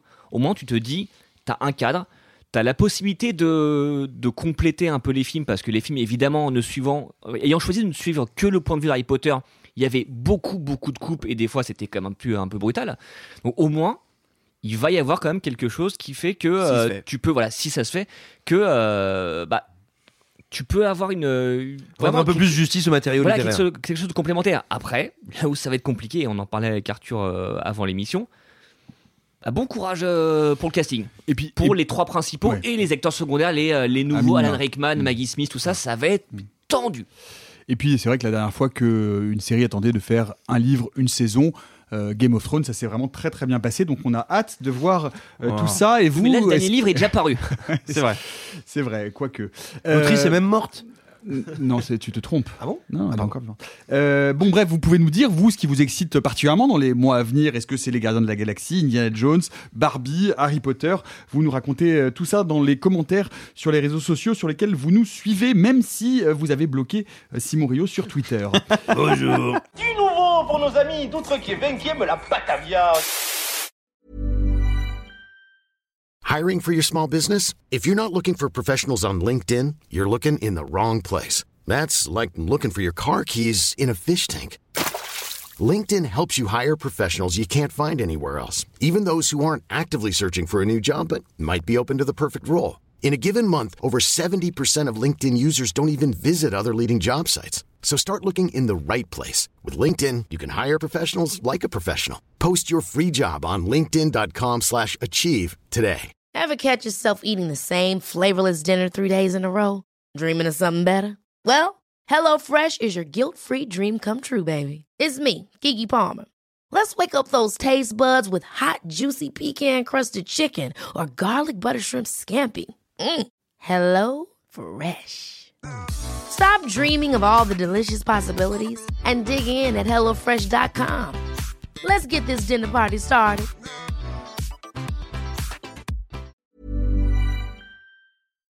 Et au lendemain du 11e jour de grève contre la réforme des retraites, voilà un film qui tombe à point nommé. Dans l'établi, Swan Arlo incarne Robert, un militant d'extrême gauche et professeur de philosophie qui va se faire embaucher dans une usine Citroën dans l'espoir de relancer la révolution populaire quelques mois après les événements de mai 68. Mais tout compte fait, qu'est-ce que c'est que la révolution? Qui est légitime à la faire, à la préparer, à la mener et surtout à quel prix? Si quelque chose se passe, tu peux compter sur nous trois. Vous avez entendu parler d'un tract qui circule parmi les ouvriers? Mais après, toi tu retrouveras ta place de prof. Et eux Ici en France, la grève est en droit, la grève est légale. Je trouve euh, légitime de rêver un monde meilleur. Et pas seulement de rêver, aussi peut-être de le faire. L'établi de Mathias Gokalps, dont c'est le premier long métrage avec Swan Arlo donc, Mélanie Thierry et euh, Olivier Gourmet notamment. Alors camarades, hasta la révolution siempre Arthur? Euh, oui. Oui, hasta la révolution, siempre. Euh... Pas tellement emballé par le en vrai- mouvement en- social. Non, hein. en vrai, si, c'est juste que moi, j'ai un traître, Non. bourgeois, vendu. J'aime de cuir. J'aime plutôt le film. J'aime plutôt le film. J'ai juste une limite que je vais tout de suite évacuer comme ça c'est fait. Je trouve la première heure un peu longue. Je trouve qu'il met un peu de temps à s'installer. Et en fait, pour moi, le film prend vraiment son rythme et son tempo quand euh, il y a, euh, je sais pas si c'est la première discussion pour la grève ou la première grève, mais je trouve que là il se passe vraiment quelque chose. Par contre, non, ce qu'il faut reconnaître, c'est que c'est un film qui est vraiment dans l'air du temps et ça personne ne pouvait l'anticiper hein. et quand il a été tourné il y a un an un an et demi il se douterait pas qu'on allait avoir une, une réforme et une lutte sociale derrière aussi puissante Et c'est la magie du cinéma aussi. D'un seul coup, de pouvoir rencontrer à ce point-là et d'être en résonance avec son époque. Moi, le film, a, euh, je, je le dis pas parce que évidemment, je ne n'ai pas d'avis dessus. avis, bien sûr. Euh, on peut préciser euh, quelque chose d'intéressant, c'est que l'établi, ça n'est pas l'établi de l'ouvrier sur lequel il travaille. L'établi, c'est le nom d'une personne qui a été euh, définie, ou en tout cas désignée telle qu'elle dans les années euh, bien après Post mai 68, 68, ouais. c'est-à-dire d'un militant politique qui va se faire embaucher dans une usine pour propager eh bien euh, la parole marxiste et euh, la révolution et, euh, et, et monter en fait pour renverser pour pousser au grand soir et à la révolution. Et tu vois, c'est intéressant parce que moi, je ne connaissais pas ce, ce pan-là de l'histoire militante. Et en fait, il y a un panneau au début qui dit qu'il y en a eu entre 2000 et 3000. Donc, c'est quand même, il y a eu un vrai mouvement de essayer de, de propager cette, cette idée de il ne faut pas se laisser faire. Et, et moi, j'aime bien cette démarche de voir quelqu'un qui vient d'un milieu bourgeois aller dans un milieu prolétaire et subir ce qu'est le patriarcat et ce qu'est le capitalisme comme il l'a été dans les années 60-70 et on parlera de Kim Soe tout à l'heure qui propage un peu la même idée mais sûr. voilà Mais c'est le sujet du film. hein. c'est totalement le sujet du film. comment un transfuge de classe inverse, c'est-à-dire passe de la bourgeoisie Et- au prolétariat avec des, des ambitions politiques, et ce que ça crée dans le milieu prolétaire dans fait. lequel il s'inclut? Et moi, c'est peut-être. En bien et en mal. Et en fait, tu sais quoi, en y repensant, c'est pas sur les scènes de grève qui m'a eu, c'est justement à partir du moment où, pour la première fois, il va évoquer, la, euh, donc le personnage joué par euh, Swan Arlo. Va évoquer pour la première fois un, un de ses collègues qu'il n'est pas en réalité un, un simple ouvrier, qu'il est en fait un, un, un bourgeois érudit, il le prof à la fac. Et, Il hésite et il le fait venir il chez hésite, lui. il le fait et l'autre a une réaction qui est pas forcément évidente. Et je trouve que c'est là où, où je commençais à vraiment rentrer dedans parce que je me suis dit, ok, c'est pas juste quelqu'un qui va s'infiltrer, qui va prendre son temps pour. Non, non, il y a une vraie histoire derrière. Moi, j'aime beaucoup cette idée de, rappeler que. euh, Enfin, moi, c'est un film qui me rappelle que on a encore des ouvriers, mais on n'a plus la classe ouvrière comme elle existait dans les années 60-70. On n'a plus cette, représentation du groupe social comme on peut l'avoir dans le film et ça fait du bien. Après, moi, j'ai toujours un peu du mal avec euh, cette idée de vouloir te montrer un peu la tête dans le caca, l'injustice et te dire regarde comme c'est horrible. Et là, tu trouves ça dur? Attends, regarde encore un petit peu. Moi, j'ai toute une séquence de où post la c'est pas vraiment spoil hein, mais post la première grève et ben du coup le patron va répliquer va être dur va être de mauvaise foi va va être violent enfin pas lui directement hein, via via des employés mais il y a des séquences où vous savez ce genre de moment un peu terrible où euh, de petites vengeances de tu es en train de passer le balai? Tiens je t'en rajoute démerde-toi ça c'est un truc qui me fait un peu trop de mal à moi mon être personnellement et qui- mais c'est intéressant hein. Bah, c'est surtout une, une réalité, sociale. hein. Mais tout à fait. Et ce sera pareil pour Kim Soe. Et moi, c'est c'est la limite que j'ai, c'est que moi, en tant que spectateur, je, je, je, me protège un peu de, de ce genre de sentiment-là maintenant. Après, juste pour terminer, il y a une démarche que, que je- qui me plaît pas mal, c'est que je, je trouve le, que le film essaye de prendre dans la forme une posture un peu naturaliste, par la lumière, par la photo, euh, et en même temps, j'ai l'impression qu'il va chercher des codes de d'autres choses, du thriller un peu. Il y a une musique que je trouve un peu détonnante par rapport à ça. Donc voilà, c'est pas un, film classique français comme malheureusement certains peuvent le dépeindre comme étant un peu chiant machin. Je pense que c'est un peu plus que ça, mais il faut accepter qu'il met peut-être un peu de temps à se lancer. Simon, c'est intéressant parce qu'on parle, bah, de- de- depuis que je vous ai rejoint, souvent j'ai cette référence qui est les dossiers de l'écran, qui sont donc des films thématiques qui étaient débattus, qui étaient produits pour la télévision ou pas d'ailleurs, et qui étaient ensuite débattus en plateau parce qu'ils soulevaient des, des, des, des, des- des sujets de société. Euh, on pourrait penser que L'établi est un peu un film des dossiers de l'écran historique, or pas du tout, c'est bon, à mon sens, mais je ne vous le dis pas, mais c'est vraiment un vrai film avant tout, c'est-à-dire que c'est d'abord, avant tout, un film. Bah, c'est l'histoire d'une d'une tragédie assez incroyable, c'est-à-dire que bah, on est tous là en 2023, donc quand on voit un film qui se déroule, euh, que ce soit dans les années 60, 70, 80, enfin bref, il y a un demi-siècle, grosso modo, hein, et on va voir un universitaire, bourgeois, érudit, conscient, engagé socialement et qui veut amener eh bien à la dictature du prolétariat, parce qu'on est quand même dans ces époques-là, hein, euh, qui veut amener à la révolution et qui se dit, avec beaucoup d'autres, le meilleur moyen, ou plutôt le seul moyen d'y arriver, c'est de nous retourner littéralement, euh, non pas retourner, on va dire notre veste pour mettre un bleu de travail et aller donc bah, à l'établi pour le coup, d'aller avec les travailleurs pour leur amener ce savoir-là, cette conscience de classe, etc. Et donc amener à la révolution. Bah nous, on est au courant d'un truc, c'est que ça a foiré. Ça n'est pas arrivé manifestement. Donc on sait qu'on va regarder le parcours de quelqu'un qui va se casser les dents et d'une classe morale, intellectuelle, qui n'arrivera pas à ses fins et qui s'est loupée. Et le film arrive à montrer ça, je dirais, avec cruauté mais intelligence, c'est-à-dire, euh, à nous, effectivement, il nous montre un petit peu les ferments, les graines de ce qui fait qu'il y a aujourd'hui cette espèce de déjà d'idées qu'il n'y aurait pas de lutte des classes, d'idées qu'il n'y aurait plus de classes, parce qu'il y a eu une tertiarisation euh, de l'industrie et du secteur du travail qui fait que c'est moins visible également. Mais, mais grosso modo, voilà, le film arrive à montrer, à raconter une espèce de tragédie au ralenti, parce qu'il y a aussi des violences de classe de la part de ce bourgeois vis-à-vis de ses petits copains euh, ouvriers. Hein. Lui-même a des impensés, des clichés, des comportements qui sont particulièrement agaçants. Je veux dire, le film est pas le personnage joué par Swan Arlo n'est pas traité comme un, un héros christique qui viendrait se sacrifier et qui y arriverait pas.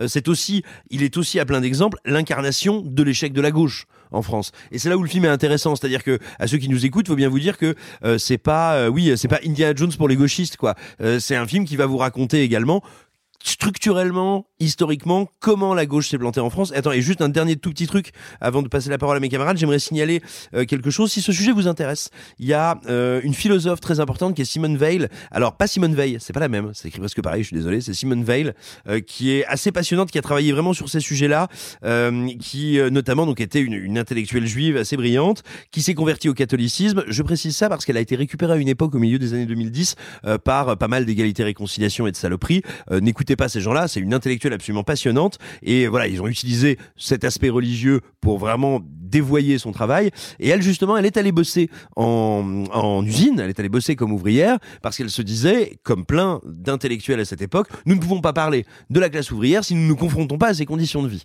Et donc, elle en a notamment écrit La condition ouvrière, qui est un, la condition ouvrière, qui est un texte absolument magnifique et dans lequel elle revient sur, parce qu'elle, en fait, elle fait une découverte incroyable. Elle vient d'un milieu très favorisé, c'est qu'elle ne peut plus penser quand son corps est broyé, qu'elle se dépense toute la journée, elle a beau être une intello, elle a beau avoir, elle a beau avoir 15 000 références, elle a beau avoir envie d'écrire sur ce qu'elle a vécu le soir quand elle rentre à la maison, sachant qu'elle a pas non plus des, elle a pas non plus les contraintes qu'ont plein d'ouvriers et d'ouvrières à l'époque qui ont des gamins, euh, un petit logement, un petit Ou qui vivent en foyer ou en bidonville. voilà, Ce qui est aussi montré dans le film. hein. Absolument. Et, et elle se rend compte que malgré ça, elle n'a plus l'énergie, on dirait le temps de cerveau disponible pour son œuvre et pour son intellect et pour penser. Et donc elle tient le journal de ça.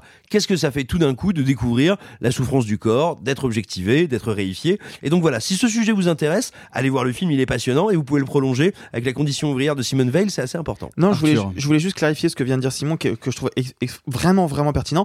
Si le film traduit justement l'échec aussi de la gauche, etc., on l'a pas dit, c'est que c'est l'adaptation du vrai récit de, de Robert Linard, qui était un établi dans les années donc, post-68. Tu as raison, oui. Et du coup, c'est l'histoire vraie et qui a été racontée par l'établi en personne. Je voulais juste préciser ça. Tu fais bien. Ce qui est intéressant, euh, Max, c'est que euh, euh, on- on- ça, ça n'est pas, enfin, ça n'est pas qu'un brûlot politique. C'est-à-dire que c'est un film, c'est un film historique. C'est un film aussi qui montre ce que c'est. Et euh, euh, Simon et Arthur le disaient assez bien. C'est-à-dire ce qu'est la condition, la notion de prolétariat, d'ouvrier, qui sont des choses euh, qu'on fantasme beaucoup aujourd'hui avec euh, 60 ans d'écart et qui aujourd'hui nous remontrent la façon dont euh, le capital, l'industrie a traité les êtres humains, les corps, les immigrés. C'est important et à ce titre-là, je trouve que c'est aussi un document historique, cinématographique intéressant. Bah ça rejoint ce que tu disais Arthur sur le, sur le naturalisme et qui en plus est renforcé par le fait que ce soit tiré d'une autobiographie. Même si je mettrais un petit bémol, c'est que je trouve que dans le casting, on a peut-être un peu trop de visages connus, c'est-à-dire que le grand patron est joué par Denis Podalides. moi, je le trouve incroyable. Alors que j'a- j'adore Denis Podalides, Avec mais ses lunettes on le voit dans un film sur trois en ce moment. Et je- Peut-être. je- et je l'aime beaucoup. Mais alors moi, ce que je trouve dingue, c'est que Denis Podalides, et là, c'est c'est ce qu'on disait tout à l'heure, c'est c'est vraiment la conjonction d'un film avec une époque. C'est que Denis Podalides, pour moi aujourd'hui, il a exactement le discours de Macron. C'est-à-dire que vraiment, il, a, il se comporte et il a le discours avec ses employés que Macron. Ah, dans le film, tu veux oui, dire, dans le parce que film, bien sûr. hein, non, non, non, dans le film, tu, tu trouves pas Non, si, si, bien sûr, je quand pensais à il- Denis Denis Quand Podalides, il organise la votation, qui truc, bah, Bien on oui, a mais du vraiment. coup, ça aurait peut-être été plus pertinent d'avoir effectivement quelqu'un qu'on ne connaît pas justement pour mieux incarner ses histoires. Non, mais je Ouais, comprends ce que veut dire Max Après, et, et après, euh, il se trouve que c'est Denis Pod- Podalides que j'aime beaucoup, donc c'est c'est un souci sans en être un. Mais oui, c'est en fait c'est un film que tu regardes presque plus. Toi, tu parlais des dossiers de l'écran, tu regardes plus que, presque comme un document. En fait, tu te, tu te dis ah oui, donc euh, à l'époque c'était comme ça. Et comme on disait tout- très bien tout à l'heure, le contexte fait que bah c'est un peu voilà, c'est euh, moi c'est un, texte que j'aime beaucoup de, Schopenhauer qui parle de l'histoire comme non pas une ligne droite mais une boucle qui fait que les éléments en fait sont amenés à se répéter avec des nuances. Bah, quand tu vois l'établi aujourd'hui dans le contexte actuel de 2023, bah tu te dis oui, on est dans ce truc-là, c'est-à-dire que la situation n'est pas exactement la même, mais dans le fond, il y a des similitudes énormes. Donc en fait, c'est en fait un document à la fois sur 68 et sur euh, 2023. Et ça rend le film intéressant, même si voilà, je l'ai trouvé, je l'ai trouvé assez classique, parce que je trouve que j'ai l'impression d'avoir déjà vu beaucoup ce genre de film, ce genre de schéma, et, euh, et même s'il le- il le fait très bien. Mais voilà, il a pour lui ce petit truc en plus, en fait, ce contexte, euh, ce, Je sais pas si c'est un petit peu de chance parce que tu parlais de Denis Podalides justement qui avait les mêmes discours que Macron. Peut-être que ça, c'était, euh, ça a déjà été, ça a été fait sciemment au moment du tournage en disant de toute façon ça marchera. Enfin, c'est, ce sera, ça, Ça résonnera sens, avec notre époque. avec notre parallèle, époque. dans le Donc, euh, je trouve que je trouve que le, le film en fait sa, sa force est décuplée par euh, par l'actualité dans laquelle il sort et même si j'ai pas été aussi conquis que vous. Le, le texte de Schopenhauer dont tu parles, c'est Ma cuisine minceur sans effort. Exactement. C'est ça. C'est euh, avec une préface de Maïté, justement. Voilà. Qu'on Euh, embrasse. euh, C'était Rick Azaray, excuse-moi. Oh là Non, là Je suis très précis sur ces Non, moi, j'ai- non, non, moi, non, j'ai la, nouvelle édition. Ah, bah oui, bah, Rika. si tu nous écoutes. Euh, Simon, peut-être un dernier mot. Euh, Oui. En fait, en fait, à qui s'adresse ce film? Est-ce que c'est un film de gauchiste qu'on va voir que si on est gauchiste et qu'on est convaincu d'être gauchiste et qu'on est content d'être gauchiste? Euh, alors, bah, dans ce cas-là, un chouïa quand même, hein, Bah, ça marche bien. hein. Ça marche bien. Encore que je suis pas sûr que tous les spectateurs, on va dire, qui sont idéologiquement raccord avec le film, aient forcément envie de voir un camarade tomber.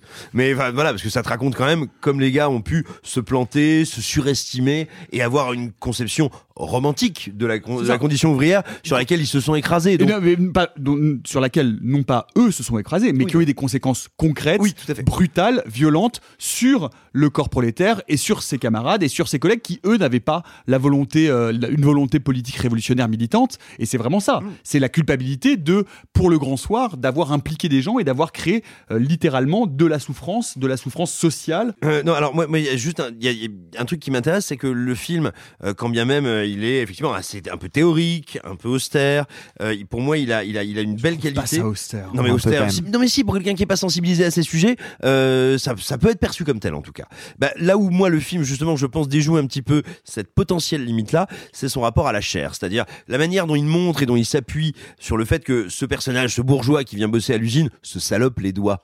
Et Ouais. qu'est-ce que ça fait pour lui? C'est la première fois de sa vie qu'il a tous les doigts dans des pansements, qu'il a mal, que ça suppure. Tout le monde le regarde, genre bah dis donc, mais comment ça se fait qu'à ton âge t'as jamais bossé euh, sur une machine-outil et où le type se- et, et où c'est une souffrance absolue, c'est intéressant. Ce qui est intéressant aussi, on en a vu des centaines, sinon des milliers, des films dans lesquels, au sein du même film, il y a des personnages habillés, on va dire en civil classique, des personnages en uniforme de travail ou en bleu de travail, puis des personnages en euh, costard, on va dire. Ça on l'a vu plein de fois. C'est rare que le même personnage au sein du même film Hmm. soit et en bleu de travail et en costard. Ça a l'air d'être un détail, ce que je vous dis. Pour moi, ça n'en est pas un, parce que votre corps n'est pas mis. Ce sont deux uniformes, mais ce sont deux uniformes qui ne mettent pas votre corps en avant de la même manière, qui n'en montrent pas la vulnérabilité, euh, la rudesse supposée de la même manière. Et voir comment le personnage de Swan Arlo, effectivement, semble jouir d'une espèce comme ça de persona, d'intellectuel et de personne respectable, avec son petit col roulé de bite et euh, sa veste en velours Mhm. côtelé ou tout à l'inverse, avoir bah, une tête d'ouvrier quand il est en bleu de travail, ça renseigne énormément. Et moi, ça m'interroge quand je vois le film sur mes propres clichés, sur mes propres représentations. Et je trouve que le film est très malin là-dessus. Moi, moi, juste pour compléter ton propos, il y a des trucs quand même qui me frappent dans le film. C'est il y a plein de petits détails que pour le coup, je n'ai jamais vraiment vu ailleurs. Par exemple, comment deux militants, deux parents militants, se, oh, peuvent agir dans leur quotidien avec un gosse. Ça, par exemple, je l'ai pas beaucoup vu. Et pour connaître ça de près, je trouve ça plutôt bien représenté. Ou de la même manière, je pensais. Et jusqu'où euh, leur militantisme va mettre en échec leur, leur éducation et à quel point ils sacrifient une partie de leur famille? C'est pour ça que je disais, est-ce que c'est un film pour gauchistes? Moi, je pense que euh, même si on n'est pas particulièrement de gauche, c'est un film qui va montrer aussi l'échec de la gauche et l'échec de la gauche euh, marxiste, révolutionnaire, euh, communiste de- de- de- du début des années 70 ou de la fin des années 60. C'est le film de l'échec de la gauche. Et qui est pas tendre avec son personnage principal, loin s'en faut. Mais j'en ai parlé à pas mal d'amis autour de moi. Il se trouve que c'est mon ami coloc, euh, prof d'éco et de, et de sociaux, qui est le plus intéressé par le film malgré tout. Comme quoi, comme quoi, vous voyez, que vous soyez plutôt salaud de patron ou salaud de prolo, vous pouvez absolument aller voir le film L'établi de Mathias Gokalp. Vous pouvez nous dire, euh, bah, pas en com en fait, vous pouvez nous dire dans la rue en ce moment là, vous faites quoi? Vous allez dehors un peu? Il se passe quoi là? Dans vos vies là Vous sortez un peu là, défiler, manifester? Bon, pardon. Dans notre série Le monde du travail, ce joyeux endroit d'épanouissement individuel et de structure sociale positive. Parlons donc de About Kim So-hee de Julie Young, film de clôture de la semaine de la critique à Cannes l'an passé. Euh, Kim So-hee est une adolescente coréenne passionnée par la danse. Euh, Son lycée l'envoie en stage dans un centre d'appel et de service client. Un monde riant, où la joie de vivre le dispute à la célébration quotidienne du bonheur au travail.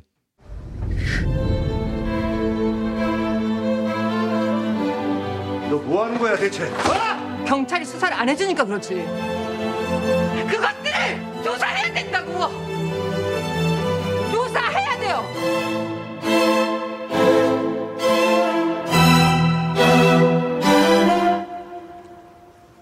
왜 가만히 있었냐고. About Kim So-hee de Julie Young avec Kim Se-eun et Bae Doona que vous connaissez peut-être pour l'avoir vu dans la série euh, Sense8 notamment et chez les Wachowski. Alors, est-ce qu'on plaquerait pas tout pour aller bosser en call center, Simon? Oh oui Euh, je, vais être assez, assez rapide sur le, euh, sur le film, euh, je, je- parce que j'ai pas tant que ça à dire dessus. Il y a ce que Pas tant que ça Le Ça fameux dieu ça Inca faisait de longtemps, la hein. oui, pas tant que ça. Le dieu je Inca du téléphone. Oh. Euh, eh bien, tout simplement, euh, il y a- vous voyez, si vous êtes, si vous regardez de temps en temps des films coréens et vous remarquez un petit peu que vous soyez dans un film d'action, dans un film d'horreur, dans une comédie, dans un film social, il y a, il y a quand même toujours, presque systématiquement, en tout Des cas, Coréens. n'est-ce pas pour, com- pour commencer, il faut le dire, revenons à la base. Mais non, tout simplement, il y, a, euh, il y a toujours, vous savez, cette espèce de charge contre les institutions, ceux qui les représentent et le monde du travail. Et euh, alors, du moins dans les films coréens qui, qui parviennent euh, jusqu'en France.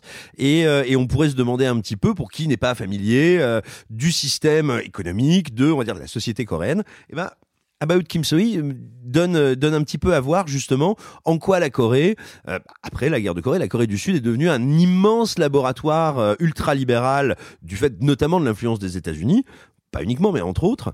Et, donc le film est intéressant parce qu'il permet de comprendre pourquoi, pour tout un pan de la société coréenne, enfin, en tout cas de l'expression artistique coréenne, ça va de soi qu'il y a un problème avec le travail. Et là, on le voit de manière très concrète. Donc c'est extrêmement intéressant. J'ajouterais que pour ma part, bah, c'est tout bête quand je vois un film. Alors, je suis pas du tout un expert du sujet, donc je n'ai pas de compétences pour vous dire le film est à, tel point réaliste. Il est bien sûr inspiré d'un véritable fait divers, mais euh, je, voilà, moi je suis pas compétent pour vous dire à quel point le film est en prise euh, concrète, naturaliste, réaliste, documentaire avec son sujet. Néanmoins, j'ai le sentiment quand je le vois de découvrir des choses que je ne connaissais pas et que je n'avais moi français jamais vues. Bah c'est quand même pas anodin, c'est pas si fréquent qu'on peut découvrir un film qui nous montre quelque chose qu'on ne connaissait pas. Donc ça, je le mets vraiment à son crédit. L'interprétation est remarquable. Je trouve que le film réussit ce tour de force qui est jamais évident et quand même on est déjà euh, convaincu ou sensibilisé à des sujets ou à des thématiques, qu'on est dans un camp politique ou dans un autre, bah réussir à appuyer son propos sans être dans une logique, on va dire, militante, mais en partant des faits, de la réalité, du travail, de ce qu'elle fait sur les personnes et sur les corps, et de, de pas être justement dans la théorie, euh, ce qu'on peut reprocher à l'établi. Moi, ce que je trouve intéressant, parce que le film l'assumait d'être un film très théorique, mais là, pour le coup, c'est un film très matériel, et ça, je trouve que c'est très réussi. Et voilà, et j'en terminerai là pour pas pour pas faire trois heures dessus. Moi, ma seule limite, c'est peut-être la structure du film, qui est sans spoiler, qui est en deux parties. Euh, ce que je trouve intelligent sur le papier et un peu mécanique au un peu contraint et forcé. Mais mais c'est une petite limite de ma part. Hein. Euh, C'est pas du tout rédhibitoire. C'est juste que j'ai l'impression de voir un peu les mécaniques du, du récit à l'œuvre. Ouais, je vois ce que tu, je vois ce que tu veux dire, et c'est vrai que en fait, c'est euh, sans spoiler non plus, mais en fait, c'est un film qui change de point de vue à mi-parcours, et en fait, tu te dis, mais euh, en fait, on a vu ce qui s'est passé avant, donc pourquoi tu vas essayer de nous de revenir dessus, en fait, euh, grâce à un autre personnage? C'est un peu bizarre, et en plus, le film dure 2h15, et tu sens qu'il y a un, moment où ça patine pour changer de pour changer de, point de vue. Sauf que là où il est très fort là-dessus, c'est qu'en fait, son changement de point de vue lui permet de passer d'un cas particulier à quelque chose de plus universel, de quelque chose qui concerne beaucoup plus la Corée dans son ensemble, voire le monde du travail en général, parce que évidemment, en Corée, le côté ultra compétitif, la pression des chiffres, des résultats, de montrer que tu as réussi, c'est quand même très très très euh, très représenté. Mais tu peux euh, tu peux appliquer ça à la, à la France aussi. Donc je trouve que le changement de point de vue au départ est un peu étrange. Et finalement, tu te rends compte qu'en fait, ça permet, euh, ça donne plus de plus d'ampleur au film. On, on- on passe d'un cas particulier à une objectivation de ce cas particulier en fait. C'est-à-dire C'est quelqu'un qui réalise ce qui est en ce qui est à l'œuvre et ce qui est en train de traverser la société Bah. C'est-à-dire que le, le titre, euh, le titre international du film, en fait, c'est Next Soi, c'est-à-dire la prochaine Soi. C'est-à-dire qu'en fait, le but de la deuxième partie, c'est de, C'est montrer que c'est pas un cas isolé en fait, que c'est Exactement. un système. Exactement. Et en fait, ce que tu disais, Simon, c'est qu'on apprend quelque chose avec ce film. C'est vrai. En fait, moi, ce que j'ai découvert surtout, c'est que donc c'est un tiré d'un fait divers. Et ce fait divers, en bout de chaîne, il a fait quand même changer les lois du travail en Corée du Sud. Donc ça prouve que voilà, c'est quand même quelque chose qui était à la fois très grave et qui qui a servi justement à, éviter une autre, euh, une autre Soi. Donc c'est un film ouais, vraiment qui te secoue tout en étant quand même assez calme. C'est vraiment pas un film qui monte dans les tours, qui vraiment qui surcharge en mettant. Tu parlais tout à l'heure sur euh, l'établi. euh, euh, Arthur, c'est du côté genre euh, t'es en train de balayer, on vient taper dans le seau. Il y a, il y a pas ce truc-là, mais c'est quand même, hein. un film où vraiment tu Tu sens du masochisme de la part des managers. Ah bien sûr, c'est ça, c'est ça aussi. Tu il faut, il dire une- que c'est un film assez dur. Ah bah, il faut dire que totalement. c'est un film, c'est un film dur, c'est un film brutal, c'est un film socialement euh, violent, psychologiquement violent, c'est un film dont on sort ébranlé. Mais, Ah, mais, mais c'est un film qui justement n'est pas surchargé, et, euh, comme l'était le précédent film de, de Julie Young qui s'appelait euh, A Girl at Ah My oui. Door, qui déjà parlait en fait aussi d'une forme de harcèlement, qui parlait aussi d'un rapport entre une protégée et sa protectrice, qui parlait, bah, qu'il y avait de Beduna également aussi. Mm. Tu sens, tu sens qu'il y a quelque chose qui se dessine dans sa filmographie, même si c'est une cinéaste très, très rare parce qu'elle a fait euh, deux longs métrages en une petite dizaine d'années. Donc c'est vraiment ouais, c'est vraiment un film qui, euh, qui moi m'a profondément secoué et euh, à la fois parce qu'il y a cette structure qui m'a qui m'a surpris et parce que surtout en fait tu te dis mais ça a pas pu exister à ce point-là où ça a vraiment été enjolivé et en fait tu lis le dossier de presse et on te dit bah si ça a vraiment existé et en plus ça a eu vraiment des répercussions profondes sur la Mm. société coréenne. C'est là que ces deux films sont intéressants, Arthur, parce Ouais. que c'est évidemment, euh, ils sortent la même semaine. Là aussi, c'est un hasard complet euh, du calendrier, mais euh, ce sont deux regards sur le monde du travail à deux époques, mais qui racontent euh, un peu la même chose, hein, parce qu'on peut trouver dans Kim So-hee des échos euh, de l'établi, de ceux qui étaient euh, bien les prolétaires euh, à la chaîne et qui deviennent les nouveaux prolétaires du numérique, les nouvelles en l'occurrence, puisque ce sont euh, que des filles, il faut Ouais. le dire. Et, euh, et c'est, moi, je trouve ça assez saisissant d'avoir ces deux films euh, qui parlent à deux, à, deux, à deux points du globe différents, de deux situations qui sont quand même très très semblables et très similaires. Alors, de- à deux endroits différents, à deux époques différentes, et avec deux manières de filmer, de monter et de créer un rythme et de créer un, un film différentes. Parce que c'est vraiment pas le même type. C'est ce qu'a dit un peu Simon tout à l'heure. C'est pas la même chose que l'établi, effectivement. Non, bien sûr. C'est- C'est beaucoup plus sur un espèce de drame. Coréen et, moi justement j'aime bien cette structure en deux propos même si elle casse justement euh, cette comparaison qu'on peut avoir avec l'établi c'est-à-dire que l'établi c'est de A à Z, Linard qui va essayer de s'intégrer dans l'usine et qui va en sortir et qu'est-ce qu'il va pouvoir infuser. Alors que là, on a vraiment une première partie sur Soé et une, deuxi- et une deuxième partie sur justement, je vais essayer de pas trop en raconter, bah mais sur euh, Sur quelqu'un d'autre. Sur quelqu'un d'autre. Euh, moi, je pense que c'est là la grande force du film. Parce que contrairement à ce que vous dites, pour moi, le film ne bégaye pas. Au contraire, euh, c'est très malin de vouloir nous raconter cette universali- universalisation euh, de ce cas euh, en partant du principe qu'en fait, on sait déjà où va l'histoire. On connaît déjà tous les tenants aboutissants. Et qu'au contraire, moi, ce que je ressens, c'est que la réalisatrice, ce qu'elle veut, c'est que on voit ce personnage-là de la deuxième partie qui est joué par euh, Bedauna s'énerver. Et qu'on veut voir la colère grandir en elle, comme la colère a grandi en nous, spectateurs, spectatrices, face à justement toutes ces injustices et à ce euh, management capitaliste hyper oppressant et assez dégueulasse. Donc euh, moi, je trouve que justement, de montrer, d'avoir cette structure-là en deux parties, ça ne fait qu'accentuer le propos.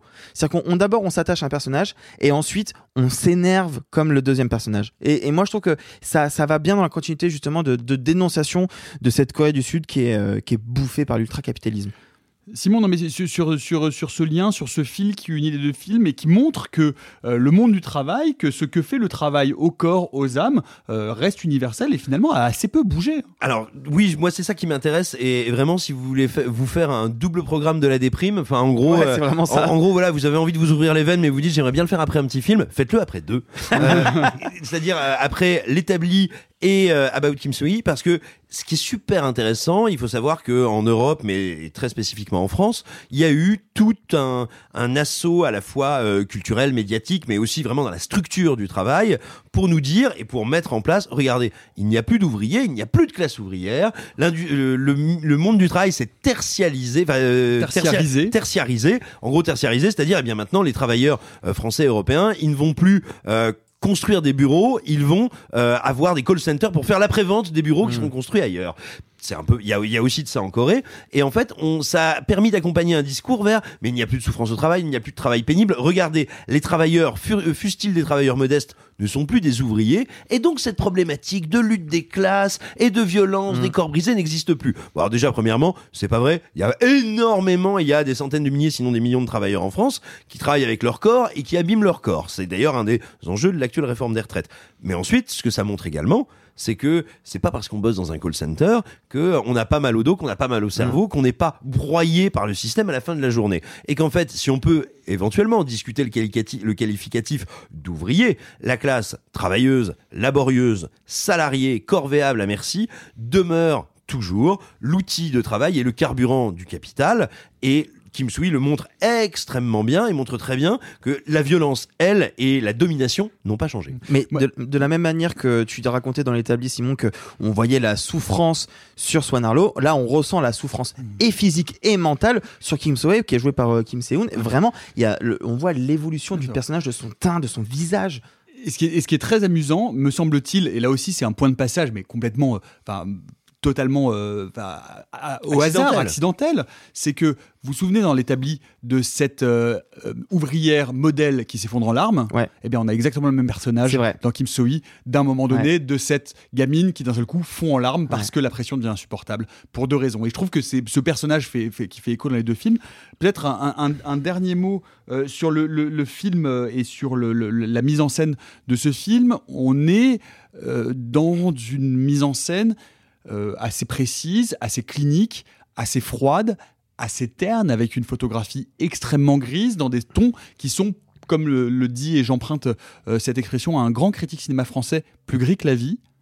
Et d'habitude, quand on dit plus gris que la vie, c'est pas très bien. Or là, c'est une photo très grise, Arthur. C'est une photo très grise, mais si je ne me trompe pas, quand Kim So-hee, avant qu'elle recommence son stage, parce que ça aussi c'est terrible, faut le dire, hein, on parle pas d'une travailleuse ça. qui est à l'usine. C'est un stage de lycée professionnel. C'est terrible. Euh, si je ne me trompe pas, dans les scènes de vie de, de So- Kim So-hee, avant qu'elle arrive au stage, et en tout cas un petit peu pendant le stage aussi au début, les couleurs sont un peu plus vives.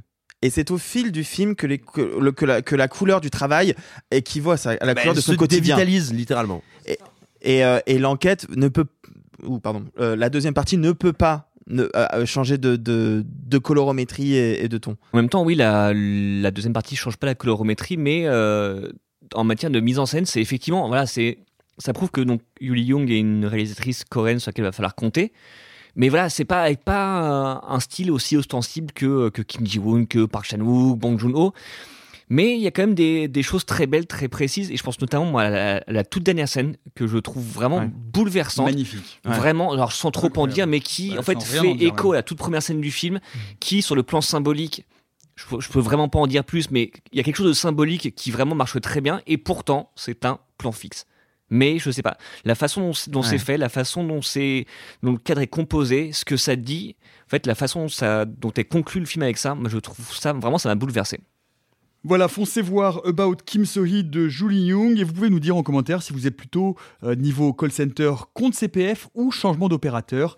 Vous pouvez nous raconter bien sûr tout ça sur nos différents réseaux sociaux. Et puis, euh, Asie toujours, la disparition d'un immense compositeur dans cette... Je Oh, la pas? transition Non, bof, hein Oh, merde. Donc, la disparition d'un immense compositeur, notamment de musique de film, mais pas uniquement. Euh, Arthur, tu veux nous en dire un mot? C'est la disparition de Ryuichi Sakamoto. Euh, je vais être un petit peu long, je suis désolé, mais moi c'est un artiste qui a énormément compté pour moi et que j'aimais vraiment beaucoup. Et je me suis un peu replongé dans sa carrière, c'est très vertigineux. Donc je vous ai fait un condensé pour essayer de comprendre qui est cet homme et pourquoi c'était un grand nom et de la musique et du cinéma. Et pour moi, euh, Ryoshi Sakamoto, c'est donc un artiste qui est né à Tokyo, qui va étudier euh, très tôt le piano, qui va être fan de Debussy et qui va à la fac bosser la composition, la musique électronique et ce qu'on va appeler la musique du monde. Il aimait pas ce terme, mais voilà. Rapidement, il va rencontrer un autre homme qui deviendra lui aussi un grand nom de la musique japonaise, Haruomi Osono, et ensemble ils vont avec euh, Yukihiro Takahashi créer à la fin des années 70 ce qui va être un groupe pionnier, une sorte de réponse à Kraftwerk. Kraftwerk, si vous connaissez pas, c'est grosso modo le groupe allemand qui a inventé la musique électronique et la techno. Euh, ils vont créer Yellow Magic Orchestra. C'est une version plus pop, mais qui en même temps va être un peu lo-fi. Vous savez, ces vidéos de musique d'ambiance que vous voyez euh, pop-up sur euh, YouTube depuis quelques années. C'est un des groupes, et je pèse mes mots, les plus importants de l'histoire. Six albums studio, sept même si on considère un en, en instrumental, et pas mal d'albums live en seulement cinq ans, et une, importance primordiale dans la musique. Par la suite, Sokomoto va, devenir un artiste solo, il va explorer la musique électronique, la pop, en même temps il se lance dans ce pourquoi on le connaît maintenant, à savoir la musique de piano. Ce qui est fascinant, c'est qu'il va alterner toujours et la musique dite expérimentale, hein, où il va s'amuser avec les codes du rap, de la house, du trip-hop, mais aussi de la bossa nova, la musique du monde. Il va bosser avec des artistes comme Youssoundour. Et en même temps, des pièces extrêmement classiques, sublimes mais extrêmement classiques. Et il va même faire carrière dans les années 90-2000 dans la musique ambiante, où il est considéré vraiment comme l'un des pontes. Son influence est incommensurable. Si vous écoutez du Yellow Magic Orchestra, par exemple l'album Naughty Boys, vous allez entendre toute la pop des années 80 en avance, mais aussi beaucoup de musique de jeux vidéo. Et vous allez entendre à quel point il a inspiré Mode, les Red Hot Chili Peppers, Talking Heads, LCD Sound Systems, et même Michael Jackson qui était tellement fan qu'il voulait au début faire une reprise d'un des titres sur Thriller. Et puis ça, c'est sans même parler des samples dans le hip-hop, dans la musique électronique, Africa Bombata, Justice, de la soul Robert Hood. Bref. Et si vous recherchez dans les albums solo, pareil, vous entendrez son influence sur des artistes comme Max Richter, Afex Twin, Tom York, euh, Flying Lotus, Hans Zimmer, même Joe Hisaishi, le compositeur des Ghibli, et Konji Kondo, l'artiste derrière la musique des Zelda. Je vais pas rentrer dans le détail. Il y a une vingtaine d'albums. Ce serait bien trop fastidieux. Et puis surtout, vous écoutez réaliser sans trucage et non composer sans trucage. Alors vous me direz, pourquoi j'en parle ici et maintenant? Et bien au milieu de cette immense discographie et de toute cette importance, Sakamoto a fait carrière dans le cinéma. Et d'une bien jolie manière. Il a été casté pour jouer face à David Bowie dans le film Furio de Nagasi Oshima qui vient tout juste de sortir de l'Empire d'Essence. Et en fait, ce qu'il faut savoir, c'est que Bowie a été casté, puis on lui a demandé de faire la BO, et en fait, Bowie a dit Bah euh, non, j'aimerais bien bosser mon rôle en fait. Et du coup, ils ont été voir Sakamoto pour lui dire Hé, t'as pas encore fait de musique de film, est-ce que tu veux essayer?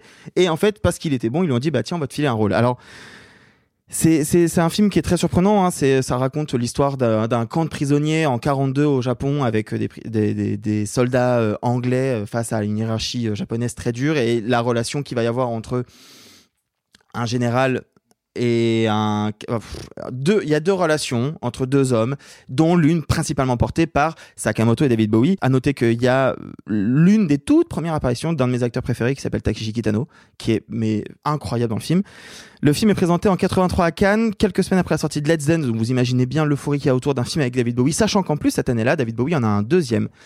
Les Prédateurs de Tony Scott. Et tout le monde pensait qu'on ne parlerait que du duo Catherine Deneuve, David Bowie. Et ben non, on a parlé que de Sakamoto et de Bowie. Sa prestation, elle est un peu maladroite quand on la regarde aujourd'hui parce qu'il le dit lui-même, il parlait pas très bien anglais. Donc effectivement, il y a des séquences qui sont compliquées et pourtant il y a une telle honnêteté et un tel malaise qui se génère entre la relation du personnage joué par Bowie et celui par Sakamoto. Bref, ce qui est, vraiment à retenir, en fait, c'est pas Sakamoto acteur parce qu'en fait, il va jouer dans 4 ou 5 films, principalement Furio et des petits rôles ailleurs. Par contre, c'est là que naît la carrière de Sakamoto, compositeur de BO. Et là, et là, on touche du doigt quelque chose de très important parce que déjà sur Furio, il y a un thème que vous connaissez forcément, qui est le thème principal, qui revient trois fois dans le film, au début, à la fin et au milieu. Non, non, c'est euh, C'est après. c'est Merry Christmas, euh, Mr. Lawrence.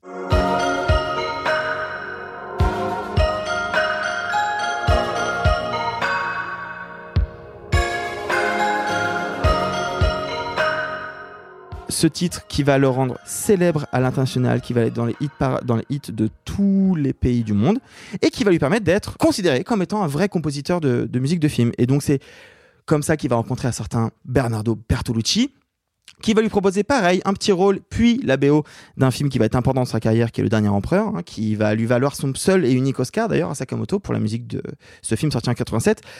Mais on pourrait aussi citer la musique de Talon Aiguille d'Almodovar en 91, de Snake Eyes de Brian De Palma en 98, qu'il y a un titre dans Babel d'Inaritu qu'il avait composé avant, qui est réutilisé, qui est, je pense, le plus beau titre de toute la BO, qui est euh, Bibo no Aozora. Et d'ailleurs, il a fait par la suite la BO de The Revenant d'Inaritu, pour laquelle il n'a pas pu être nommé aux Oscars pour une sombre histoire de euh, qu'il y avait trop de personnes dessus. Mais bon, bref, Sakamoto est un artiste qui n'a jamais été snob et qui a toujours considéré toute forme d'art comme pure et qui, en plus, je trouve, a, toujours une vision très cinématographique du cinéma. Il raconte dans une interview que une fois, il regardait le ciel et il y avait un nuage, un seul nuage, et il s'est dit, c'est marrant si c'était dans un film, comment je composerais la musique autour de ça? Et en fait, c'est comme ça qu'il conçoit toujours la musique. Et c'est pour ça qu'on va le retrouver dans des jeux vidéo obscurs ou qu'on va le retrouver en train de faire la musique de Proxima d'Alice Vinocourt ou du court métrage de Guadagnino, The Staggering Girl, qui est, je pense, une de ses plus belles créations. Euh, on parle quand même de quelqu'un qui est capable de faire la, musique de la cérémonie d'ouverture des JO de Barcelone en 92 ou des sonneries du Nokia 8800 en 2005. Bref. Vous l'aurez compris, Sakamoto euh, nous a quittés il y a pas longtemps. En 2014, juste avant The Revenant, il a été diagnostiqué avec un cancer de la gorge. Il faut savoir que juste après ce diagnostic, il va sortir, je pense, l'un de ses derniers chefs-d'œuvre qui est Async. Euh, il y a quelques semaines, le 17 janvier précisément, il a sorti ce qui sera son tout dernier album studio solo, qui est un, album d'ambiance, comme de toute façon il n'écoutait plus que de ça depuis quelques années, qu'il a composé alors qu'il venait d'avoir son deuxième diagnostic de cancer et de récidive entre mars 2021 et avril 2022. C'est un album déchirant, aussi, aussi beau que, que difficile à écouter quand on sait dans quel contexte ça a été fait. C'était un grand érudit de la musique, c'était un, quelqu'un qui expérimentait en permanence. Si jamais vous voulez en savoir plus, euh, il y a Nova qui a ressorti euh, en podcast son épisode de 2018 sur Dans les oreilles 2, qui était centré sur euh, Sakamoto et qui est je trouve très beau parce que ça parle de lui, de son amour de la musique. Il y a Libération qui a fait quatre pages quand on a appris sa mort ce lundi euh, 3 avril. Pareil, très complète, très complète et très belle. Et puis, il y a un documentaire sorti sur Mubi, Coda, qui revient justement sur sa maladie, sur ses engagements politiques, sur sa manière de travailler. Euh, On était à deux doigts d'avoir des larmes d'Arthur en direct. Hein. euh, tu veux pas le pincer, Max? Pince-le. Tire-lui sur Euh, Je l'épaule. je ferais un gobelet en fait pour mettre en dessous comme ça. Non, euh, Les larmes d'Arthur. Waouh. Coda en 2017 qui revient donc sur son parcours militant, sur son histoire, sur l'histoire de comment il compose la musique, comment il va chercher tout à innover. Il y a une séquence qui dure 5 minutes où il va juste à bout de taper sur un tambourin pour voir ce que ça fait s'il met son doigt là et son doigt là et son doigt là. Voilà, c'était long mais c'était important pour moi parce qu'il faut savoir que moi ma mère me parle de Furio depuis que je suis adolescent et que je n'ai découvert le film que très récemment parce que autant quand votre mère vous conseille un film vous le regardez pas par contre vous écoutez dans un coin et vous allez vous plonger dans la discographie et c'est ce que j'ai fait, et j'ai essayé de vous résumer quelque chose qui est pas simple, à savoir la carrière d'un artiste qui a transformé son art et qui restera à jamais comme étant euh, un vrai poète de la musique et du cinéma.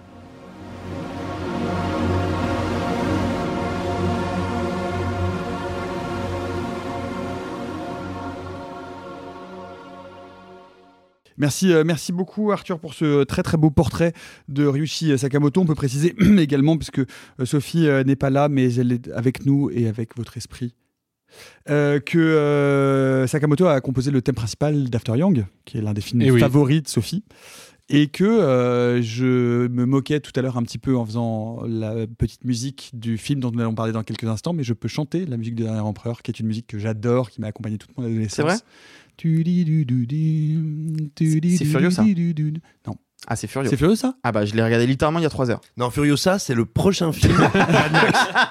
Ah oui, j'étais convaincu que c'était la musique d'un empereur. Ah Non, bah c'est ouais, furieux. Waouh, ton adolescence s'écroule en direct. Incroyable ce moment. Euh, c'est je, vrai je- que- je vous rappelle que je suis une personne âgée et que je C'est vrai. commence à présenter les syndromes de maladies neurodégénératives, c'est normal. Hein. Je suis tranquille. hein. Tu Et ça vous fait rire en plus, c'est super. Vraiment, je tu passe un parlais de excellent l'influence moment de- avec vous. sur euh, Hyper Joe sympa. Hisaishi, c'est quand tu écoutes ce thème, tu te dis, ok, bah, Joe Mais tout. Hisaishi, il l'a écouté, mais euh, il l'a Ah écouté oui. mille fois pour, euh, Bien avant sûr. d'écrire des Ghibli. On reprend la suite de nos sorties de la semaine. Dans la vie, il y a euh, nous, euh, les gens ordinaires, et puis il y a les mecs qui ont de la chance, euh, comme Karim Leclou. Alors de la chance, ça se mesure bien sûr, parce que faire la grande guerre, on peut pas dire que ce soit vraiment de la chance, mais revenir de la guerre et retrouver non pas une vie, mais deux vies, avec deux noms et surtout deux femmes, et pas n'importe lesquelles, Leila Bekti et Louise Bourgoin.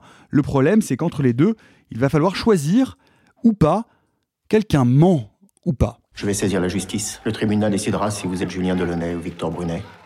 Et vous pourrez refaire votre vie. Je veux pas le perdre une seconde fois, je le supporterai pas. Pourquoi vous faites ça Pour les mêmes raisons que vous. On n'a qu'une seule vie. Je préfère te savoir heureux avec elle que malheureux avec moi. Tu dois beaucoup m'aimer pour me dire ça. Est-ce que tu crois? Bien sûr que je t'aime. Je veux tout savoir. T'as jamais douté Jamais. Parfois, je me demande si tu fais pas semblant. De quoi? Ne pas te rappeler. Je peux vous donner de l'argent. Vous disparaissez de sa vie. Madame Delaunay venait proposer de t'acheter. Je t'aime tellement. Moi aussi, tu m'aimais. Tu aimes qui? Je sais pas qui je suis.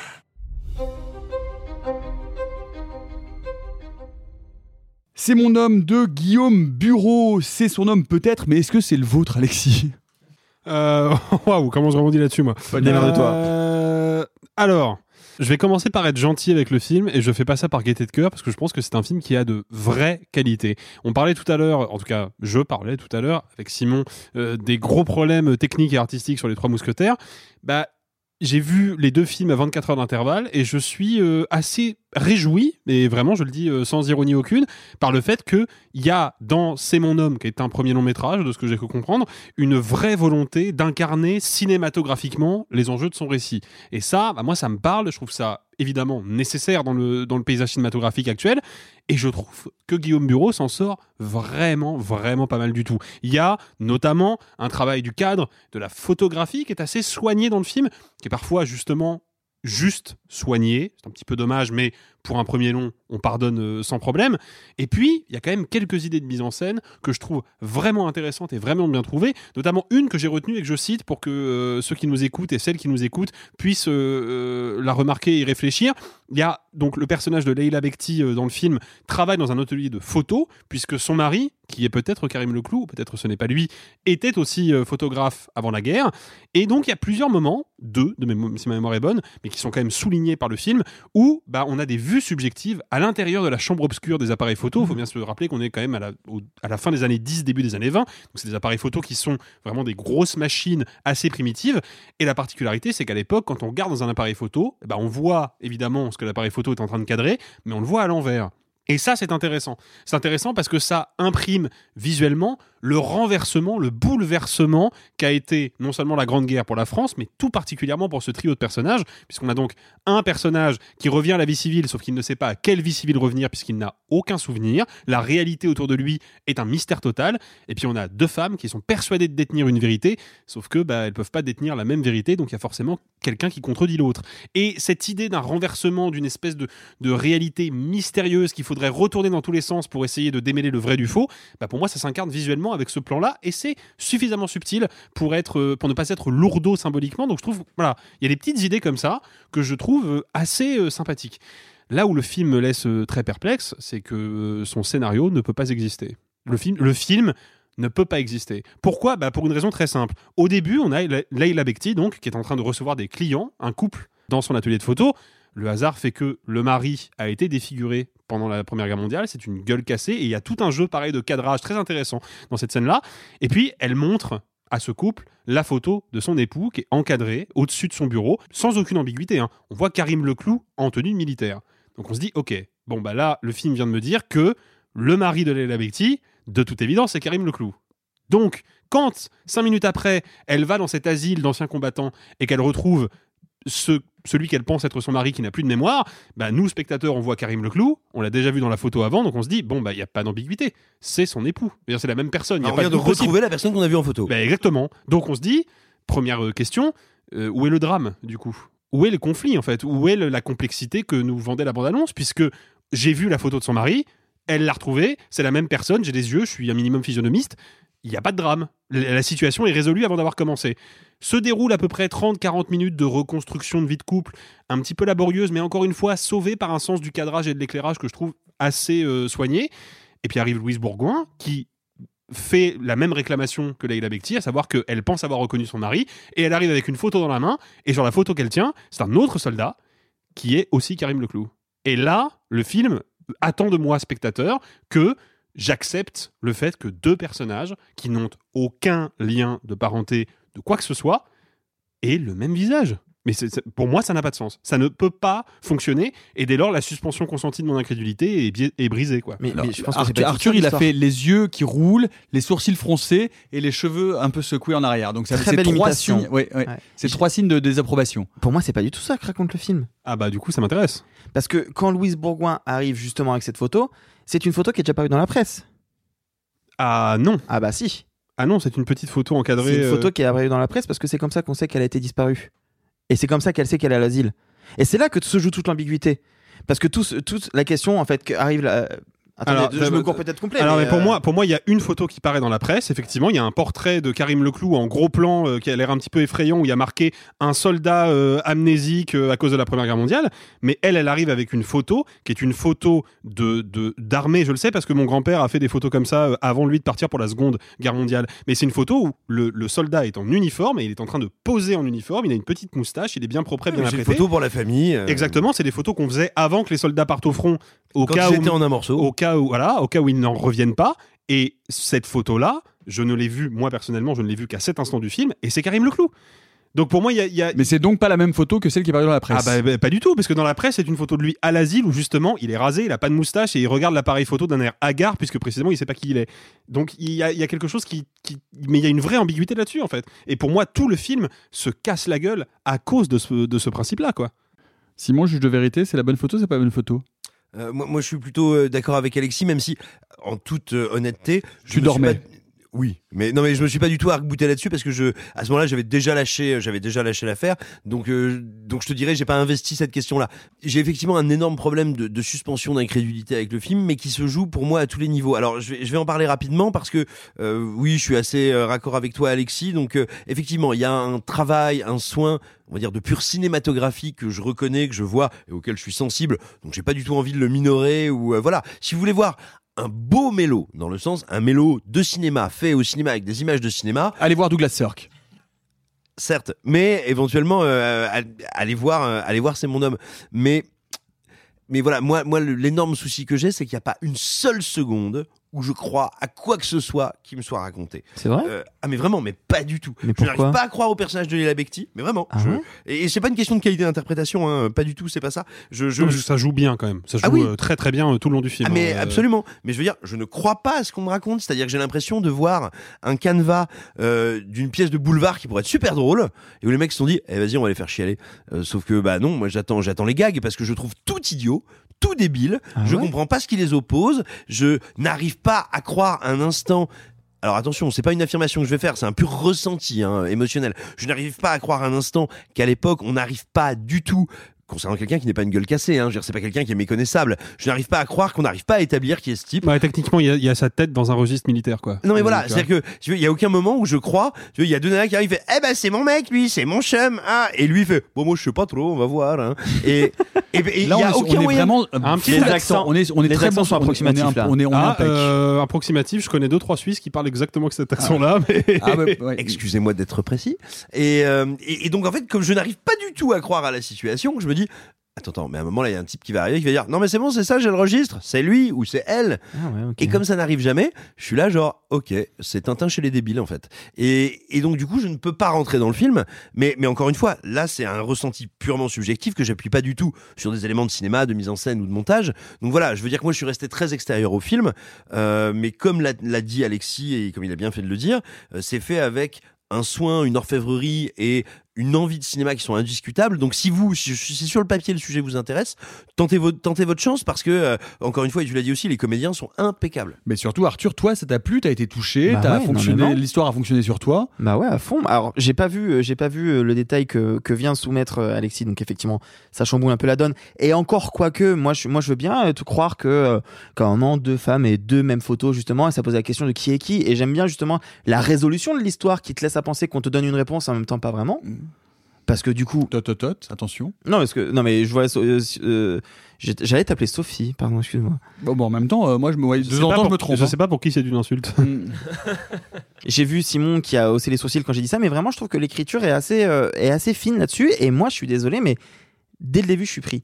Et je suis pris parce que je trouve que le personnage de Bekti est super. Et je le trouve, moi, très bien écrit, extrêmement bien interprété, certes. Et je trouve qu'il accompagne parfaitement le, le clou que j'ai rarement vu aussi bon. C'est-à-dire que le clou, on en a déjà parlé ici, hein.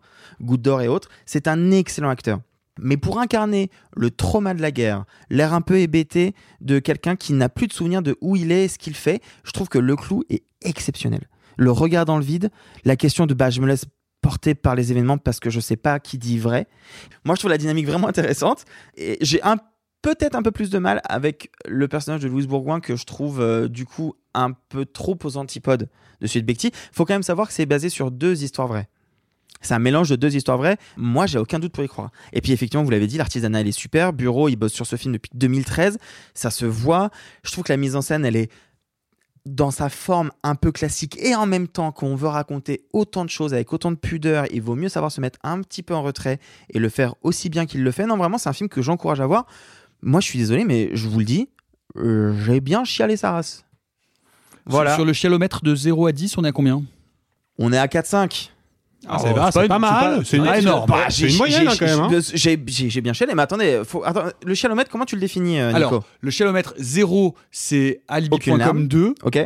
Et 10, c'est euh, sur la route de Madison.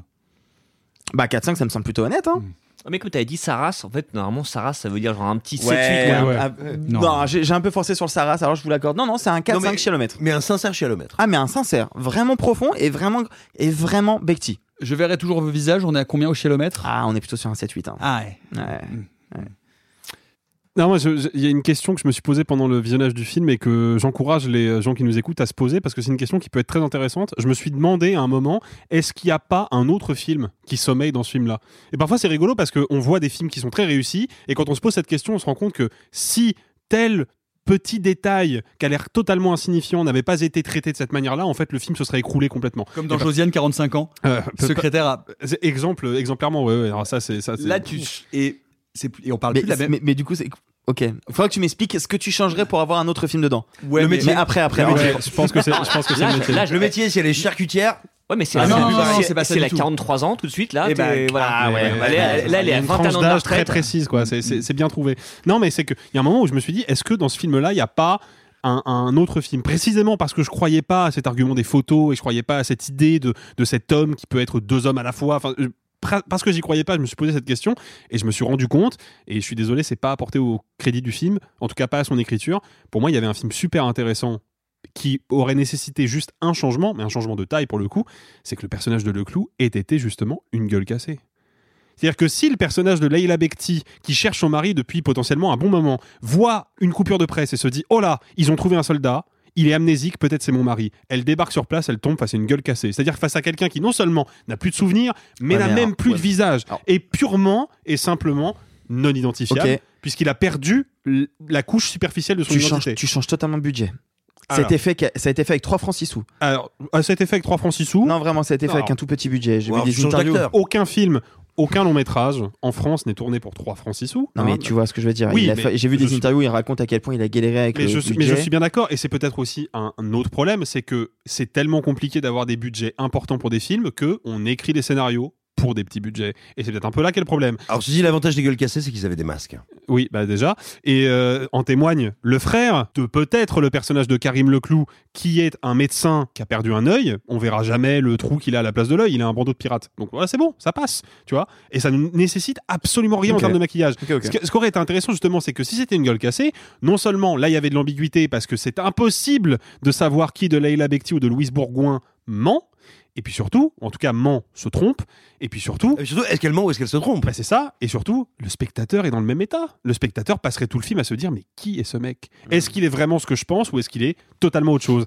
Et là, pour moi, à cause des photos, bah, euh, au lieu de se, demander ça, le spectateur se demande juste comment c'est possible qu'on lui fasse avaler un prétexte pareil, quoi. C'est mon homme de Guillaume Bureau et vous, ça vous casse la gueule ou ça vous casse les pieds? Vous pouvez nous le dire dans les commentaires sur euh, nos différents réseaux. T'es fier de celle-là quand même. Je viens de Elle- l'improviser, elle, elle est très elle- bien. elle est pas écrite. Elle est Elle est très très bien, ouais. J'avais une fin pas terrible et je viens de l'impro, je vous assure. Eh ben, très bien. Quoi, On vraiment appelle, ça le, on appelle ça le talent. On appelle ça. Pardon. Oh, Allez, on y va. Allez, on y va. Allez, on y va. Allez, vous l'attendez. Si vous êtes arrivé jusque-là, si vous nous écoutez encore maintenant, c'est que comme euh, euh, Simon avec les gratons de porc au petit déjeuner, vous en avez une énorme envie. Grande était l'attente de la fanbase, grande est la fanbase du petit plombier à la casquette rouge dont les premières aventures sur console remontent à 1985, soit seulement 73 ans après ma naissance. Le voilà donc une nouvelle fois adapté sur grand écran après la première tentative live action de 1993 dont Arthur nous avait dit le plus grand bien dans un vrai. épisode précédent, mettant en jeu toute sa crédibilité en tant que critique et être humain doué du sens de la vue et de l'ouïe. Cette Je fois-ci, refuse ça. c'est en animation. surtout, oui, clairement, quoi. Il Ah, a merci. tellement raison. Bah, bien Il sûr. Bien d'acheter le sûr. Blu-ray euh, Ah, trop. Trop bien. Bah, get a room, please. Je peux reprendre, c'est bon est jaloux. Non mais attends, qui est- c'est qui le patron dans ce podcast? Merde ça commence à bien faire. Hein. Cette fois-ci, c'est en animation. Et toi, fan de Super Mario, sois rassuré, tout y est, mais vraiment tout, ou presque. Mais ça fait déjà beaucoup.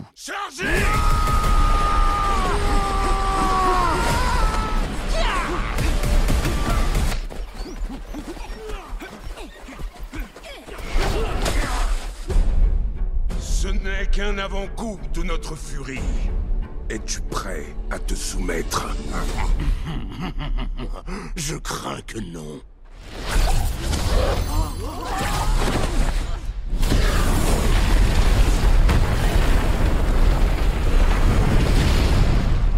Je l'ai enfin trouvé. Plus personne ne m'arrêtera Où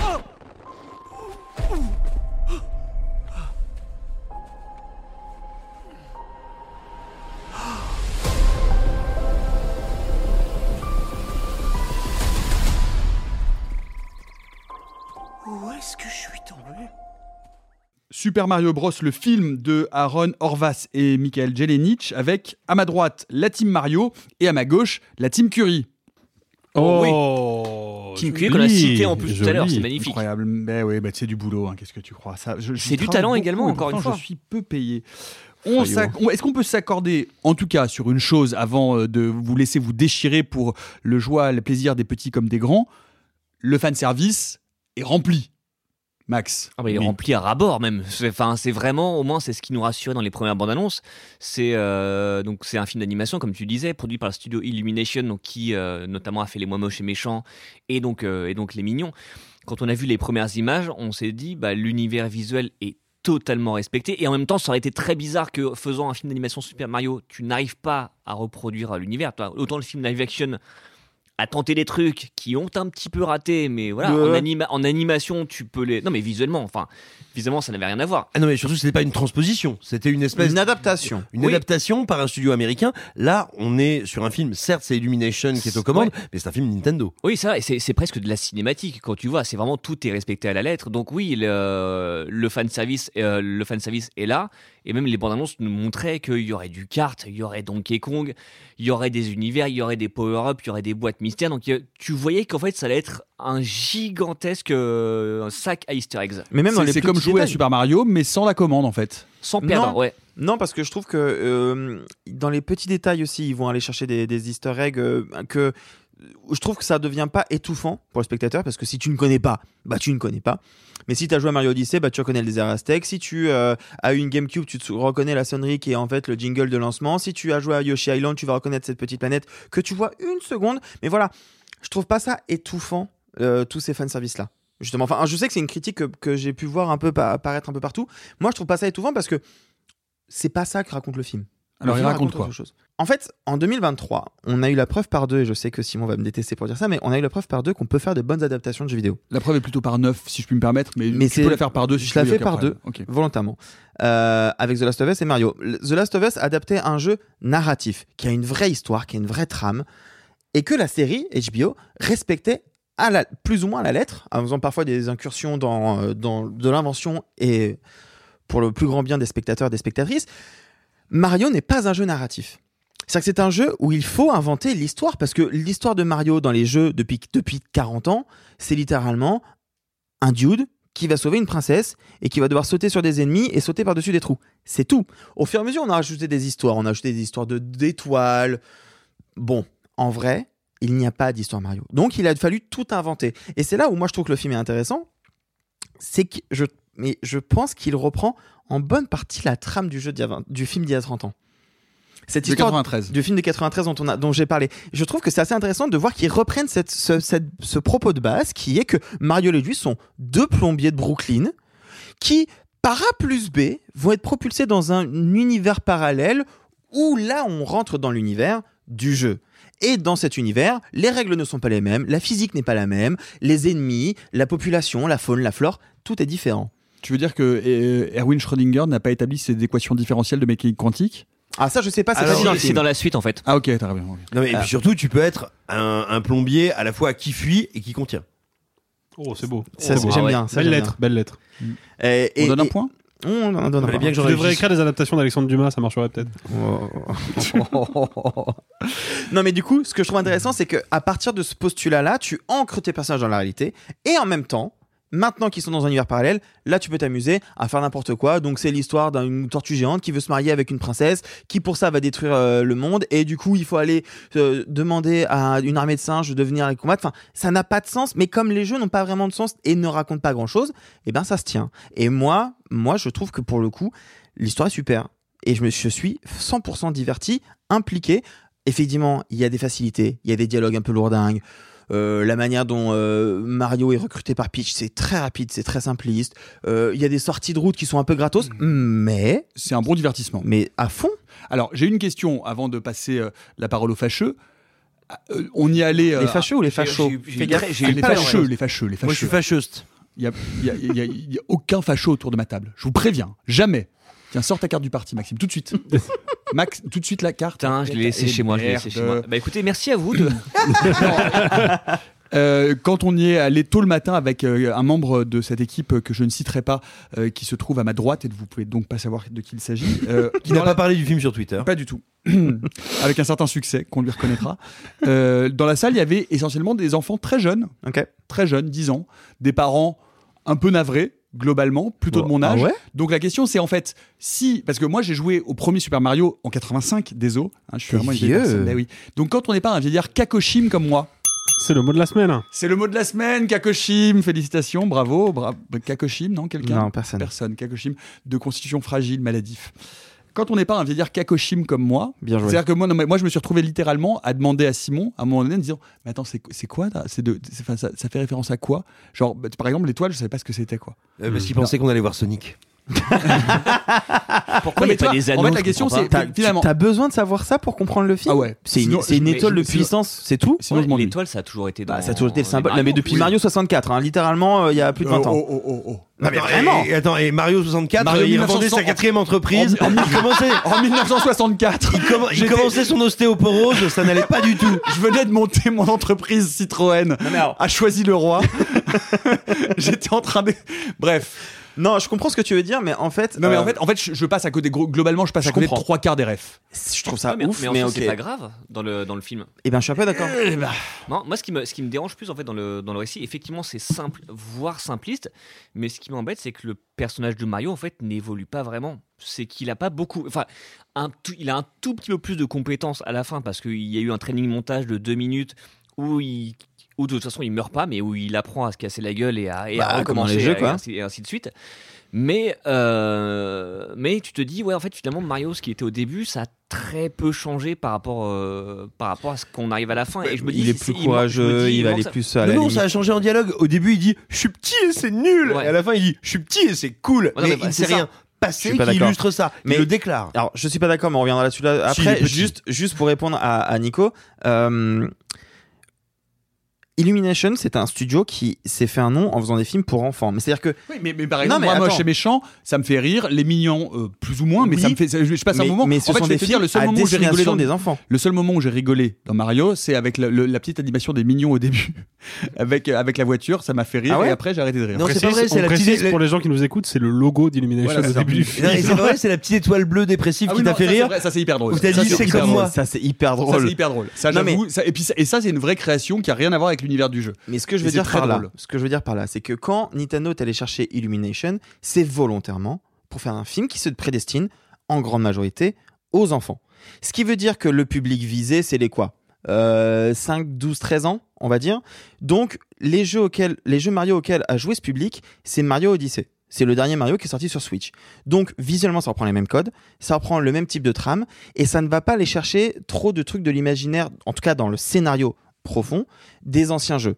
Ce qui veut dire que si tu n'as pas joué à ce Scénario jeu, profond des anciens jeux, tu l'as dit toi-même, c'est- c'est c'est vraiment juste sur c'était la une, surface. c'était une, c'était une petite, euh, Petite boutade. tu l'as compris. Une petite, euh, une petite politesse de l'esprit. On adore.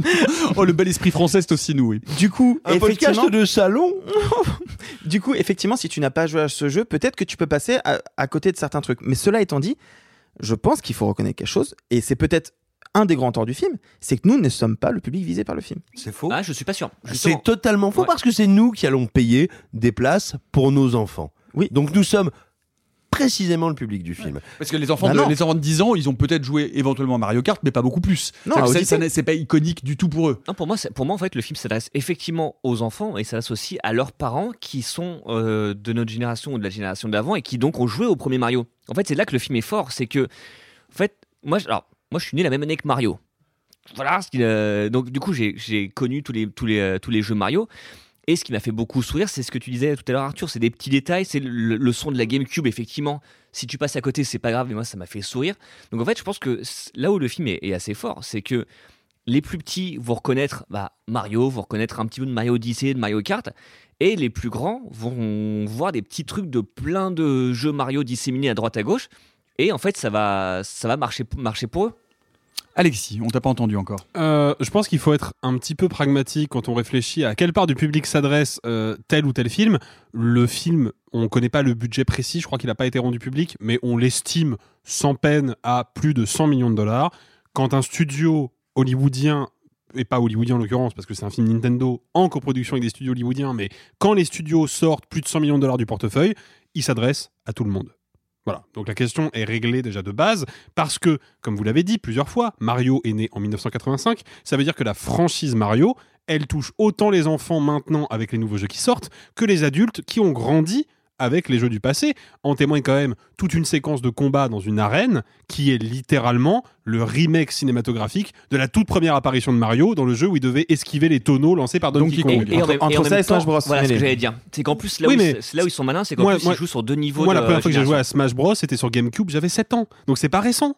C'est pas des références qui sont récentes. Et Bah, quand on oui, fait mais Smash Bros c'est sorti sur Switch il y a quelques années. Enfin, tu vois. Mais non, mais non, mais c'est factuel. C'est factuel. On dit pas qu'il parle pas aux jeunes. On il dit que parle le à tout le monde. Parce que le film coûte 100 millions, tu ne fais pas un film à 100 millions exclusivement pour les enfants, sinon tu te plantes. Donc il parle à tout le monde. Ça parle aux adultes et aux enfants, ça parle aux enfultes et aux aldentes. Exactement. Qui sont des, sont des bonnes pattes en général. Contre-pétri à la Mais Raymond le- DeVos, c'est chaud. Euh, non, mais. Après- après, ils, ont, ils ont choisi un univers qui leur permettait d'être euh, d'être aussi universel. C'est que voilà, comme on disait, ça fait il y a il y a des gens qui euh, qui jouent aux jeux vidéo depuis euh, à ce jeu vidéo depuis 38 ans, allez au, au maximum. Et qui du coup peuvent aller voir le film comme les Bah, enfants qui eux n'ont joué Mais- qu'à Mario mais- Odyssey, Mario Kart. En fait, l'univers a été bien choisi. Et la différence, c'est que ce toi, ça Nico, marche. tu y as pas joué.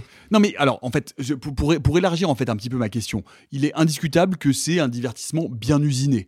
On s'ennuie pas, c'est une aventure, le scénario est absolument lambda, mais peu importe, il y en a, il y a manifestement du fanservice qui réjouit tout le monde, et je pense qu'effectivement on peut se réjouir de ce film euh, à peu près quel que soit son âge, et qu'on ait ou non euh, la culture de Mario. Moi, la question que je veux vous poser à travers ça, c'est que finalement, euh, c'est ce que je te disais un peu en disant, en fait, c'est comme, parce que c'est à peu près la même qualité, c'est un peu meilleur, mais aujourd'hui, avec la dernière console, c'est à peu près la même qualité d'image que ce que tu peux avoir sur du jeu vidéo, sauf que tu ne joues pas. Non, j'exagère un petit peu. ouais, Non, mais- beaucoup mais- quand non, même, mais hein. oui, C'est- plus beau j'ai- quand même, non, mais non, sur les cinématiques, bon, alors ensuite, c'est c'est pas le fort du Nintendo. J'exagère un petit peu, à la marge. Moi, ce qui m'intéresse, et la question euh, qui m'intéresse là-dedans, et celle que je voudrais vous soumettre, c'est de dire, finalement, quel est euh, aujourd'hui l'intérêt, le sens cinématographique, artistique de faire un film Super Mario Bros.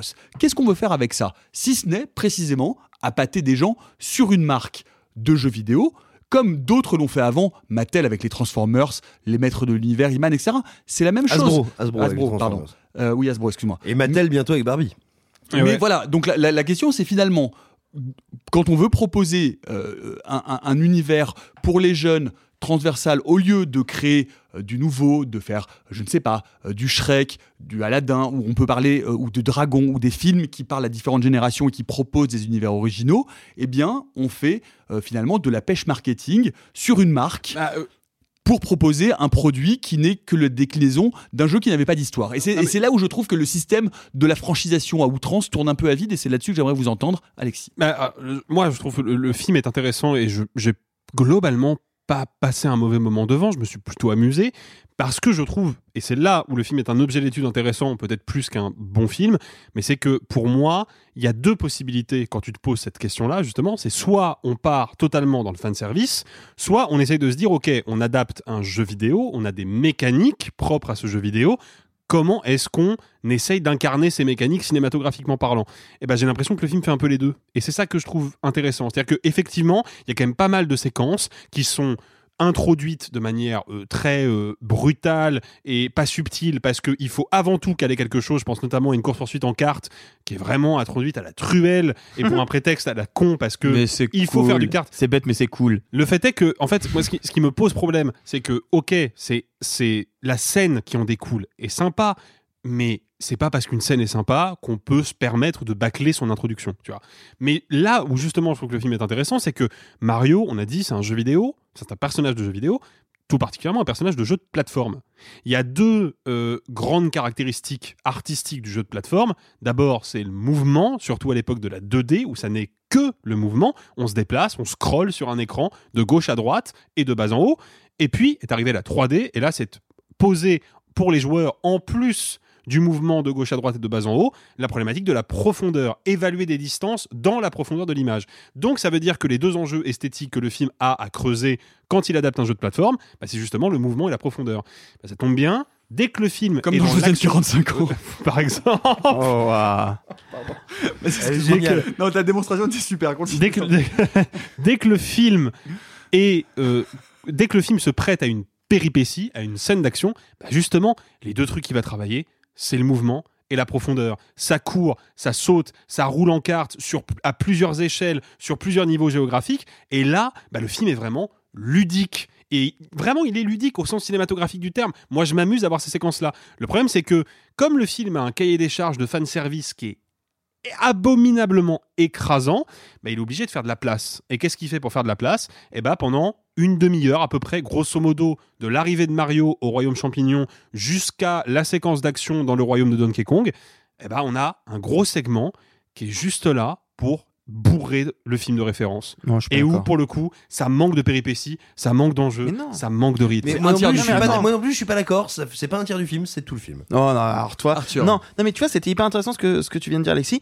Justement, une des premières séquences, un c'est même pas une séquence d'action, une des premières séquences du film, il y a un moment où Mario et Luigi doivent traverser, vite aller à, euh, à chercher leur, leur camionnette parce qu'ils ont enfin un client. Malheureusement, la camionnette tombe en rade, du coup, ils courent dans la ville. Mais et ça, il y a un c'est moment. avant l'arrivée dans le royaume champignon. Attends, Oui, c'est- la première- la scène qui scrolle. Laisse-moi, laissez-moi aller au bout de mon raisonnement. Et donc, on a ce moment où la caméra se place comme si on filmait un jeu 2D et on voit Mario de profil qui saute sur des plateformes comme si c'était un jeu 2D. Là où je suis pas d'accord avec toi, Alexis, c'est qu'à partir du moment où il rentre dans le royaume champignon et justement dans ce que tu appelles la 30 minutes de mort, il y a un moment charnière où justement on passe de la 2D à la 3D avec toute une séquence où d'entraînement, alors qui est peut-être un peu courte, certes, mais le moment d'entraînement, c'est le moment où Peach va dire je vais voir si tu vaux le coup de me venir m'aider ou pas, et c'est un moment où il est sur un- des plateformes, pareil, sauf que là la caméra est embarquée. Et là la caméra le suit, et là on a une autre perspective, et là on voit qu'on a ce coup on passe à un jeu en 3D. Et là pour moi, oui, mais seul- je suis- non, mais je suis d'accord avec- mais je suis d'accord avec toi. Sauf Je suis que, d'accord oui, avec toi. Sauf Et- que du coup c'est pas 30 minutes où il ne se passe rien, c'est le moment où on passe de la 2D à la 3D justement. Oui, oui, mais dans- ouais, mais, mais dans ce- ah, pardon, la scène d'entraînement se termine et après on a le trajet jusqu'au royaume des Kong avec en, en montage alterné Bowser qui fait des trucs de méchant dans sa Mais ça citadelle prend de pas méchant. 30 minutes ça Ça prend bien 20 minutes. Bon. Franchement, ça prend Non, ce bien qui- ce 20 qui est bancal dans cette partie, en fait, Parce qu'en plus, que- on a aussi les interludes de Luigi Bah, qui est voilà. prisonnier, qui du coup ne fait rien, et Qui où fait là c'est pareil. C'est fait pour te mettre Ouais, des ouais, allusions à Super Non, Mario Galaxy, temps- à Luigi's Mansion et à plein de jeux de la licence. mais avec le meilleur gag de tout le film, qui est le, vraiment le seul truc qui m'a vraiment fait c'est la petite étoile bleue. qui d'ailleurs n'est pas inventée pour le film, hein, elle vient de Super Mario Galaxy. Non, mais c'est le discours. euh, par contre. Voilà, l'étoile dépressive. Mais en fait, ouais, justement, moi, c'est le, là où j'allais te, je te rejoins. En fait, c'est sur le côté bancal de, euh, de, on a séparé Mario et Luigi parce qu'il faut les séparer, et que tu te dis ah bah c'est cool, c'est qu'en fait tu vas avoir en parallèle Mario et Peach avec Donkey Kong et le côté tu vas avoir l'adaptation de Luigi's Mansion, c'est-à-dire Luigi qui chasse des fantômes avec un aspirateur dans un super jeu vidéo. Et en fait non, finalement la partie de Luigi, euh, c'est presque l'impression que les scénaristes se sont dit merde, on a Luigi, qu'est-ce qu'on va en faire en fait? Parce qu'il peut pas venir avec Mario, sinon ça va être un boulet. On va pas le mettre à côté, sinon ça va faire un autre film et on va se perdre. Donc en fait, euh, ils le mettent de- d'un côté, puis ils le ramènent dans une cage, et puis ils le laissent là avec la petite étoile bleue. euh, Mais non, mais en très fait, ce qui, rigolote. est, ce qui est surtout un peu emmerdant, c'est que tu vois bien que les scénaristes ont quand même. Il y a- il y, a une, une caractéristique scénaristique des jeux Mario qui, est- qui a été transformée dans ce film-là, et qui d'ailleurs a déjà été un peu transformée dans les derniers jeux vidéo. C'est que historiquement, Mario, qu'est-ce qu'il fait? Il sauve la princesse Peach. Peach se fait kidnapper par Bowser. Oh mon dieu, Bowser a kidnappé Peach. Je traverse le monde pour aller la sauver. C'est ça dans presque tous les jeux, quoi.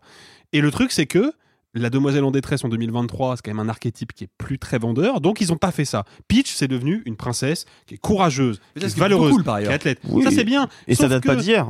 Je suis d'accord. Sauf que, bah, du coup, ils ont pas de demoiselle en détresse. Bah, Donc, ils ont qu'est-ce qu'ils Luigi, font quoi. Bah, voilà. Donc en fait, ils ont maquillé de nouveautés le film, mais dans son ADN dramaturgique, bah, c'est le même archétype ronflant et académique qui est reproduit à nouveau, quoi. Non, je vais surinterpréter un tout petit peu, mais en fait, il y a quand même la, la, la trajectoire de deux frères dont l'un est courageux et l'autre ne l'est pas. Et dans son emprisonnement, Luigi va essayer de s'élever un petit peu par rapport à cette question-là. Et tout le dernier acte va justement aller au bout de ça. Non, mais en- on peut ne pas aimer l'écriture, Oui, mais... mais- au moins, il y a une volonté d'essayer de transparaître ça. Je suis d'accord que Luigi en prison, c'est un long moment où il se passe pas grand-chose, mais pour moi, c'est euh, c'est euh, trois fois une minute trente, quoi. Ouais, mais en fait, si t'inverses les rôles, t'imagines que c'est pas Mario qui a atterri au royaume champignon, c'est Luigi, et du coup Mario a atterri dans le pays noir, là où vivent les fantômes, les Scalerex et compagnie. Bah du coup, évidemment, Luigi va faire beaucoup moins bien que Mario parce qu'il n'est pas très courageux, ça c'est vrai. Mais de l'autre côté, Mario bah, ne fera pas beaucoup mieux que Luigi non plus. Donc en fait, il y a un truc où si tu veux, c'est pas dans l'exégèse un Ouais, peu. Non, mais complexe, c'est là, pas- ouais, oui, ouais, oui, là. c'est pas une, une caractéristique propre au personnage. Excusez-moi, mais. Simon a très peu parlé et il a très peu à dire. Oui. Que Et- 280 signes. Niquez-vous. Non, Non, non, les, les insultes en descente de Skittles, je suis désolé, moi ça m'a fait rire. Mais tant mieux. Euh, C'était l'idée. Non, excusez-moi, moi, moi j'ai un problème en fait avec tout ce que j'entends, Euh, quels que soient les, les- les- les points de vue là qui ont été échangés. J'ai l'impression qu'on ne parle pas de ce qu'est le film. Ça commence. Je suis d'abord frappé par l'excellence technique du film. véritablement, non, sans déconner, hein, la qualité de l'animation, des textures, la finesse des différents effets de matière. Enfin, vraiment, moi, quand le film commence, je me dis, ok, on s'est pas foutu de ma gueule, il est beau, ce film Mario. Et puis, je me dis, je suis surpris, je fais, ma merde, ça commence dans notre monde, comme tu l'as dit. Ça commence à New York. Oh, on a inventé une famille à Mario. On les caractérise même un peu. Il y a des relations interpersonnelles. Je suis étonné, je me dis, tiens, on a essayé de me faire des personnages, un arc dramaturgique, un... Ah non, ça y est, c'est parti, on est parti dans le jeu Mario. Et à partir de là, je sais pas, sur le moment, je comprends pas immédiatement pourquoi, mais il m'arrive un truc très étonnant. Je constate toujours que j'ai ces personnages remarquablement animés, cette direction artistique plutôt inspirée, cette technologie de pointe maîtrisée, et pourtant, je n'ai rien à foutre de ce qu'il y a devant mes yeux. Comment ça se fait? Donc j'essaye de comprendre ce qui m'arrive, et là, je réalise que quand même c'est fluide, quand même c'est lisible, il y a un principe de mise en scène, c'est qu'il faut qu'on voit à peu près ce qui se passe, mais surtout qu'on voit les easter eggs. Je n'ai jamais vu un film dans lequel les easter eggs étaient aussi visibles. Moi qui suis, tu vois, par exemple, même sur des licences que j'aime, même sur des univers que j'adore, qui suis super sensible aux comédiens et à la mise en scène, même des easter eggs que je pourrais repérer, souvent je les loupe. Là, j'ai repéré, mais des trucs. Enfin, par exemple, il y a, y a dans les premières minutes du film un plan où tu ne peux pas louper, euh, tu sais, le petit, euh, le logo euh, Ducktail, va être Duck pour tirer. La chasse au euh, canard. Voilà, la chasse au canard. Tu peux pas le louper. Ça devrait être une récompense pour qui le connaît et le voit. Parce qu'en fait, la mise en scène du film ne suit pas l'action, ne suit pas le récit, elle suit les easter eggs. Alors, c'est déjà, c'est ce qui fait que je n'ai rien à faire de ce que je vois, parce que je ne vois rien. Et surtout, mais bien sûr, ça m'éclaire sur le projet du film. Projet du film qui est littéralement la première séquence, une publicité. Je n'ai pas vu un film, j'ai vu une publicité pour Nintendo. J'ai pas de problème avec ça. Il peut y avoir des publicités géniales. Il y a des publicités qui sont cultes dans ma vie. Je n'ai jamais eu à payer 10 balles pour voir une publicité. Et là, j'ai dû payer 10 balles pour voir une pub. Et vous l'avez dit, un film qui s'adresse aussi aux enfants. Pour voir une pub qu'on m'encourage à montrer aussi à mes enfants. C'est infâme, infect. Et le truc qu'on dit, c'est quoi l'argument? C'est que c'est fluide et que c'est du fan service et que ça devrait nous satisfaire. Et enfin, j'ai un problème après plus esthétique avec Mario qui est Mario, ça naît de, on va dire, à l'origine, tu vois, de, de faibles capacités techniques et d'une volonté de design. Et la manière de transcender les deux a été génialissime.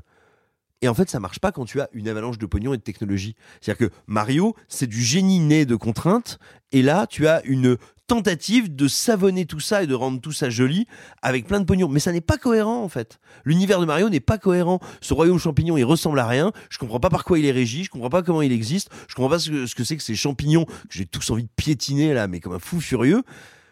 Et tout est comme ça. Donc en fait, c'est la première fois de ma vie qu'on m'a demandé de payer pour une publicité, d'y emmener mes gosses, et en plus d'être bien content qu'on m'ait mis du fan service.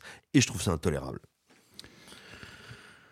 Non mais, Non, mais got, got a point. Non, mais- non, point. mais c'est ça s'appelle encore une fois. Il est, euh, on parlait d'Asbro tout à l'heure. C'est pas la première fois que ça existe. C'est du marketing.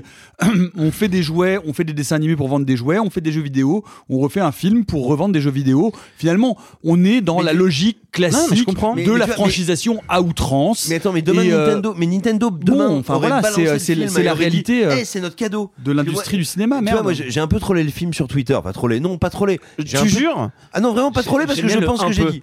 Non, non, mais pas trollé parce que je pense que j'ai dit. Donc, si tu veux, c'est pas un truc insincère pour faire réagir. C'est très sincère ce que j'ai dit. Mais oui, je l'ai fait en, en voulant que ce soit un peu piquant. Mais tu vois, il y a plein de gens qui m'ont dit Mais merde, apprécie, c'est un cadeau qui est fait aux fans de Nintendo. Ah bah non Moi, si demain Nintendo avait mis ça en ligne en disant Eh les gars, eh, vous, aimez, vous, euh, vous aimez Mario, c'est notre cadeau. J'aimerais ou j'aimerais pas, mais j'aurais rien à dire. Mais c'est pas un cadeau fait aux fans de Nintendo.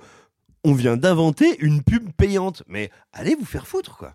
Je comprends ce que tu veux dire. Et effectivement, j'avais pas vu ça comme ça, mais effectivement, la, la place du fan service peut poser question. Ok. Euh, là où moi, ça me dérange pas, c'est que moi, je suis une histoire. Et une histoire auquel je crois. Et contrairement à ce que tu dis, moi, je ne vois pas que les easter eggs. Je suis vraiment une action. Je trouve qu'il y a des mouvements de caméra qui sont intéressants. Je trouve qu'il y a une mise en scène qui est intéressante. Je trouve que ça suit un propos. Enfin, un propos. On va pas trop loin, hein, mais on, ça suit un Non, scénar sûr, qui oui. n'existe pas dans les jeux. Et donc, ça essaie de faire quelque chose de plus avec des personnages déjà aimés. Donc, en soi, moi, je le, je le perçois pas comme une pub. Mais je comprends ce que tu veux dire c'est assez intéressant. Oui, mais moi, pour, pour rebondir sur ce que dit Simon et pour, pour, pour filer le, le, le, le, le fil que j'essayais de, de vous faire commenter tout à l'heure, c'est-à-dire que je, je trouve que je suis partiellement d'accord avec ce que dit Simon et que surtout, ça contribue globalement euh, à euh, l'imaginaire et à ce que l'industrie peut produire pour l'imaginaire et notamment pour l'imaginaire des mômes. C'est-à-dire que, encore une fois, au lieu d'aller créer, de chercher, de prendre le risque de créer des nouveaux univers, de nouvelles franchises, eh ben, on va aller taper dans le portefeuille, dans la nostalgie, dans la nostalgie des Enfultes ou des Aldent, parce que, eh ben, on a tous joué à Mario et que donc on, on va y retourner et que ça, on va reproduire euh, sur des générations spontanées avec les mômes. Et en fait, globalement, je trouve ça très bien usiné. C'est un divertissement qui euh, mange pas de pain, qui fait pas de miettes, ça fait de mal à personne, mais sauf que eh ben, c'est une franchise de plus à l'écran au lieu d'un univers original et ça va marcher, ça va apporter des millions et des millions de pognon à Nintendo qui n'en a pas particulièrement besoin. Et ben voilà, on fait vivre des marques au lieu de faire vivre des histoires et au, au lieu de faire vivre des univers singuliers et ça, ça me fait un peu chier. Voilà. Alors oui, mais je donne pas mon avis, hein, je suis désolé. hein. Oui, mais s'il y a bien un, un monde, une- un pan du cinéma qui n'a pas été encore trop touché par ça, c'est l'animation en 3D. Si tu regardes du côté DreamWorks, Illumination, ce n'a pas encore été beaucoup le cas. Cette idée d'aller chercher dans des grandes franchises Tu veux pour dire faire des Angry Birds par exemple? Ah. Non, mais c'est. la même chose, c'est la même chose. mais c'est. Super Mario ou Angry Birds, c'est pareil. Ça reste- Tu ça cites reste deux exemples sur, Moi, je suis tu d'accord cites- avec Arthur là-dessus. tu cites deux films sur 30 franchises. Non, non, mais je- je- je- je- c'est la première qui me vient à l'esprit. Oui, mais c'est la seule. Non, mais je suis assez d'accord avec Arthur là-dessus. Par Tu contre, il y a fort à Vivement parier. le film Arcanoïde. Non, mais il y a, il y a- y fort à parier que ça risque d'arriver, ne serait-ce pas simplement en allant piocher des franchises qui existent à côté pour en faire des films d'animation, mais euh, comme je l'ai dit tout à l'heure, on, on est potentiellement sur la route d'un Shrek 5, alors que la franchise était arrivée à son terme déjà complètement exsangue il y a une dizaine d'années maintenant. Avec un film qui s'appelait Il était une fin. Ouais, exactement. Tu vois, c'était acté comme le dernier des derniers volets, quoi. Et on va quand même le relancer potentiellement. Donc, il faut faire attention. Le système hollywoodien est complètement gangréné par la franchisation à outrance. Pour l'instant, l'animation en 3D, l'animation en général et en 3D en particulièrement, y a échappé. Pour combien de temps? Et vous, est-ce que vous êtes euh, plutôt fan service ou plutôt si j'existe, ma vie, waouh. c'est Oh, d'être fan, Oh, la d'être fan. Elle est Le super bâtard. celle-là, Nico. Hein Ah Et non, puis, elle est elle est super. vraiment bien. Allez, je vraiment bien. remercie.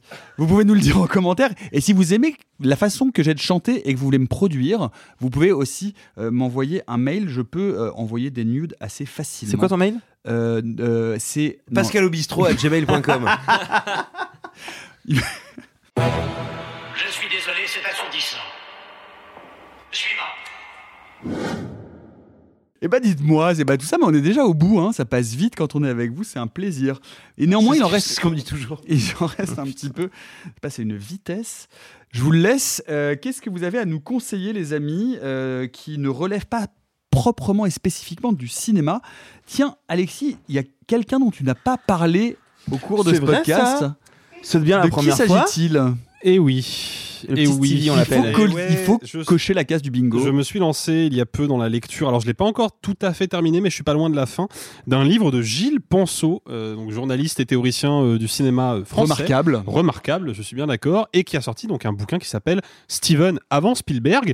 Le hasard du calendrier a fait que ce livre est sorti à peu de choses près en même temps que The Fablemans, qui Un était déjà hasard, hein. le oui, ah, Euh, on- C'est évidemment Non, un coup du calendrier, hein, pour le coup. je ouais. suis bien d'accord. Mais le, le livre est en rédaction depuis euh, un petit peu plus longtemps. Et le truc, c'est que donc Gilles Penseau s'est fixé pour objectif d'essayer une d'adopter une forme de littérature hybride entre le livre de cinéma et le roman. Et donc, il va au gré de différents sujets emblématiques de la filmographie de Spielberg, eh ben, partir des anecdotes de son enfance, de sa jeunesse, de ses débuts dans les studios, raconter les coulisses de ses tournages, pour ensuite élargir à partir de ces anecdotes personnelles et essayer de voir ce qu'il reste de ces anecdotes-là dans le cinéma de Spielberg en général.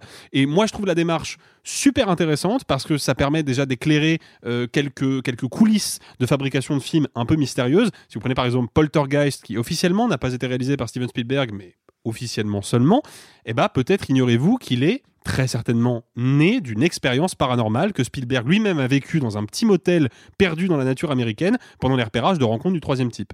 Bah, le livre est bourré d'anecdotes de ce genre, mais surtout, eh ben, il permet d'éclairer la dimension puissamment euh, cathartique et thérapeutique du cinéma de Spielberg en créant justement des passerelles permanentes entre son intimité, où là Gilles Penseau va se laisser aller à une forme un peu romanesque, voire par instant romancée, et puis bah, la réussite esthétique de ses films, la fabrication de ses films, comment les idées lui sont venues, comment il a dû parfois batailler pour les mener à terme.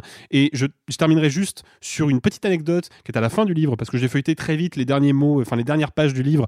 Et dedans, euh, Gilles Penseau raconte qu'il a eu le privilège de rencontrer Steven Spielberg plusieurs fois dans sa vie.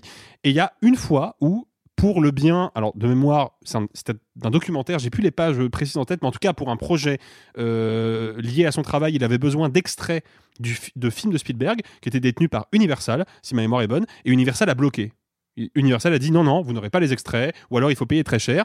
Et Spielberg lui-même a téléphoné aux exécutifs du studio pour leur dire non, non, vous filez les extraits à ce journaliste-là, et en plus vous les lui filez gratuitement. Voilà, c'est un beau geste qui valait d'être remarqué. Alors, moi j'avais juste une question, Alexis, parce que je l'ai commencé et j'ai justement eu du mal avec l'aspect romancé du, film, euh, du livre, pardon, parce que je pensais que ça allait être vraiment une analyse, un truc sur l'histoire de Spielberg. Je savais pas du tout que ça allait. Je j'ai pas lu la quatrième de couverture, je suis un peu un débile. Et ça m'a vraiment décontenancé cette, cet Alors, je suis aspect d'accord, moi romancé, aussi. limite inventé, euh, écrit parfois à la première personne. Enfin, moi, ça m'a un peu mis mal à l'aise. Eh ben, ben, juste l'idée est justement de confronter les deux formes en fait. C'est là que le bouquin est intéressant, c'est qu'on va être vraiment dans d'abord l'anecdote personnelle, où il va nous raconter, bah, par exemple, si vous avez vu The Fablemans, vous savez de quoi je parle, le moment où Spielberg découvre pour la première fois un film au cinéma sous le plus grand chapiteau du monde de Cécile Mm. B2000 et développe une obsession euh, insatiable pour la scène de collision entre les deux locomotives et va la reproduire chez lui.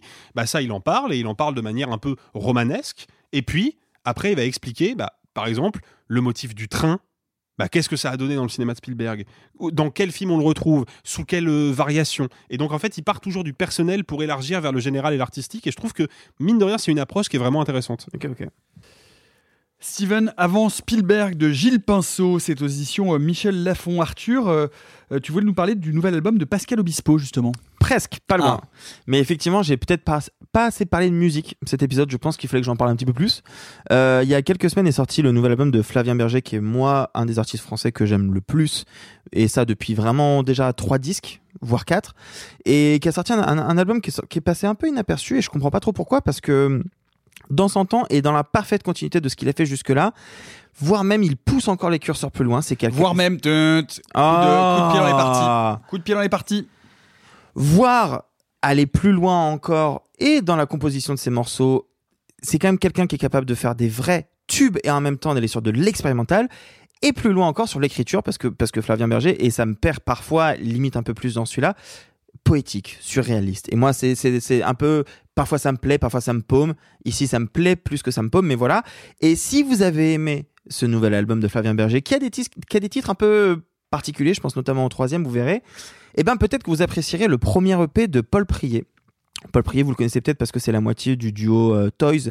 Moi, je l'ai découvert quand il était claviériste pour Christine and the Queens, mais il a été aussi claviériste pour Woodkid et pour Charles Gainsbourg, si je me trompe pas, qui est un monsieur extrêmement talentueux et qui vient de signer ses premières, son premier EP en solo chez Recherche et Développement, qui est le nouveau label euh, créé par, euh, un, euh, par Étienne Piketty. Bref, le label de Jacques de, de Miel de Montagne. Et c'est un EP très surprenant parce qu'on croit y reconnaître des inspirations, on croit y entendre un peu du Justice, on croit y entendre un peu du Breakbot. C'est un mal, il y, a un titre coproduit par Airfane. Et en même temps, c'est quelque chose d'assez singulier, c'est très instrumental, c'est chanté avec vocodeur, mais c'est quatre titres pour l'instant, mais c'est très très beau, très prometteur. Paul Prier, euh, qu'on aime beaucoup. Donc voilà, je- j'encourage. Flavien Berger, si vous aimez Flavien Berger, Paul Prier. Flavien Berger, dans son temps, c'est chez Pan Européenne et Paul Prier, Punctual Problems, chez Recherche et Développement. Et euh, Simon, pour finir, tu veux nous parler de Conan? Ah bon? Bah, je sais pas, c'est ce qu'il y a mar- marqué sur le papier. Il veut parler de Conan. Je savais pas qu'il avait, il avait écrit Conan? Ah, donc euh, Arthur Conan Doyle Ah, c'est ça, putain, merde. J'avais pas compris la blague. Oh la vache, mais moi non plus, je l'avais- personne. Ah oui, ça me rassure, je me disais merde, qu'est-ce que j'ai fait? Euh, Oui, je voulais vous parler de la Compagnie Blanche de Sir Arthur Conan Doyle. Mais c'est pas le même Simon? C'est c'est le mec qui a, qui a une, qui a une épée? Oui, absolument. Et donc, euh, Sir Arthur Conan Doyle, c'est celui qui a écrit aussi bien Sherlock Holmes que Le Monde Perdu. C'est donc un auteur éminent de la culture populaire européenne et britannique et un Et barbare Évidemment. La vanne est longue. La vanne est si longue. Comme ça bite. Et donc, et donc, c'est aussi un, immense auteur d'aventure et de culture populaire. Et qu'est-ce que c'est la Compagnie Blanche? Et j'ai eu envie de le choisir parce que c'est la semaine des trois mousquetaires. J'allais pas vous faire l'affront de vous faire. Bah du coup, je vais faire les trois mousquetaires d'Alexandre Dumas. C'est très très bien. Non, j'avais envie Par ailleurs, c'est dire- très très bien. Oui. Lisez-le par Non, mais- pitié. Évidemment, mais je voulais du coup élargir un peu. Si les trois mousquetaires vous intéressent, si ayant vu le film vous ne voulez pas le lire tout de suite, si l'ayant déjà lu vous voulez aller un peu dans le même style. Alors c'est pas de la cape et de l'épée, mais on va dire c'est du grand récit d'aventure. Là en l'occurrence cheval- chevaleresque. Et de barbares en culotte de peau. Évidemment, britannique. C'est donc la Compagnie Blanche. Et il y a un truc très excitant. Qu'est-ce que c'est? C'est le récit de la guerre de Cent Ans, mais du point de vue d'un Britannique. Nous, qui avons toujours eu en France des récits bah, de la guerre de Cent Ans euh, depuis la France, hein, euh, vive la pucelle d'Orléans, gna gna gna gna gna gna. Et ben là, ce sont les archers britanniques qui sont au centre. C'est incroyablement bien écrit. C'est incroyablement beau. C'est de la grande aventure dans le sens le plus euh, idéal du terme, la Compagnie Blanche, euh, je l'ai sous les yeux, c'est édité chez Libretto, chez nous en France. Et enfin, pour la petite anecdote, sachez que Arthur Conan Doyle, n'a pas seulement inventé de grands récits, de grands classiques de la littérature, il a aussi inventé le ski de compétition, le gilet de sauvetage et le canot pneumatique. Et l'épée à deux mains. À demain. Euh, Arthur, Sir Arthur Conan Doyle, La Compagnie Blanche, c'est donc aux éditions Libretto. Libretto. C'était juste avant qu'ils écrivent la, Au bal masqué et le Denis Rousseau. Ohé, ohé. Oh la vache. C'est c'est comme ça que Ah, Maxime la a gagné son ah, carton. il faut- hein, il faut- est. il faut terminer. a- C'est comme ça qu'il Ouais. a séduit Nicolas Martin. Il faut, bon il faut terminer cet épisode sur cette Ouais, vanne. on s'arrête. on espère que vous étiez bien. Vous pouvez voter pour le meilleur calembour de la semaine euh, sur nos différents réseaux sociaux, Twitter et Insta. Vous pouvez également euh, vous abonner au podcast et sur les plateformes spécialisées, comme vous le répète Alexis à chaque début d'épisode. Si vous aussi vous commencez à en avoir marre, vous pouvez nous le dire. C'est normal, c'est pas grave. Euh, en tout cas, c'est mieux pour vous, c'est mieux pour nous. Et on se retrouve mardi pour notre épisode patrimoine. Il sera question d'un bien mystérieux rapace. Pas tout à fait vrai, mais qui n'a pas fini de tourner. Vous l'avez, vous l'avez Vous rapace, vrai rapace. Rapace, pas tout à fait vrai, qui n'a pas fini de tourner. Allez, bye les amis, et gloire à la révolution. Oh, c'est pas humain, les salauds, ils m'ont épuisé. Quatrième stop, il sera exactement 0h13 minutes. Oh la vache Moi je vais être en retard au lycée Oh, bah dis donc, t'es bien pressé, toi, je dois. Ceux qui sont encore vivants, profitez-en pour le rester, allez-vous-en Arrivederci E buon viaggio Messieurs, il n'est de bonne société qui ne se quitte. Hey, it's Danny Pellegrino from Everything Iconic. Ready to upgrade your style game without blowing your budget? Check out Quince. They've got all the good stuff shirts and polos, activewear, and fine leather goods, all at 50 to 80% less than other high end brands. And the best part? They're all about safe, ethical, and responsible manufacturing. Get that luxury vibe without the luxury price tag.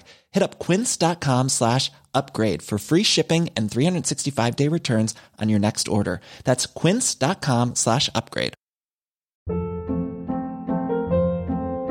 Hold up. What was that? Boring. No flavor. That was as bad as those leftovers you ate all week. Kiki Palmer here, and it's time to say hello to something fresh and guilt-free. Hello Fresh. Jazz up dinner with pecan-crusted chicken or garlic butter shrimp scampi. Now that's music to my mouth. Hello Fresh. Let's get this dinner party started. Discover all the delicious possibilities at hellofresh.com.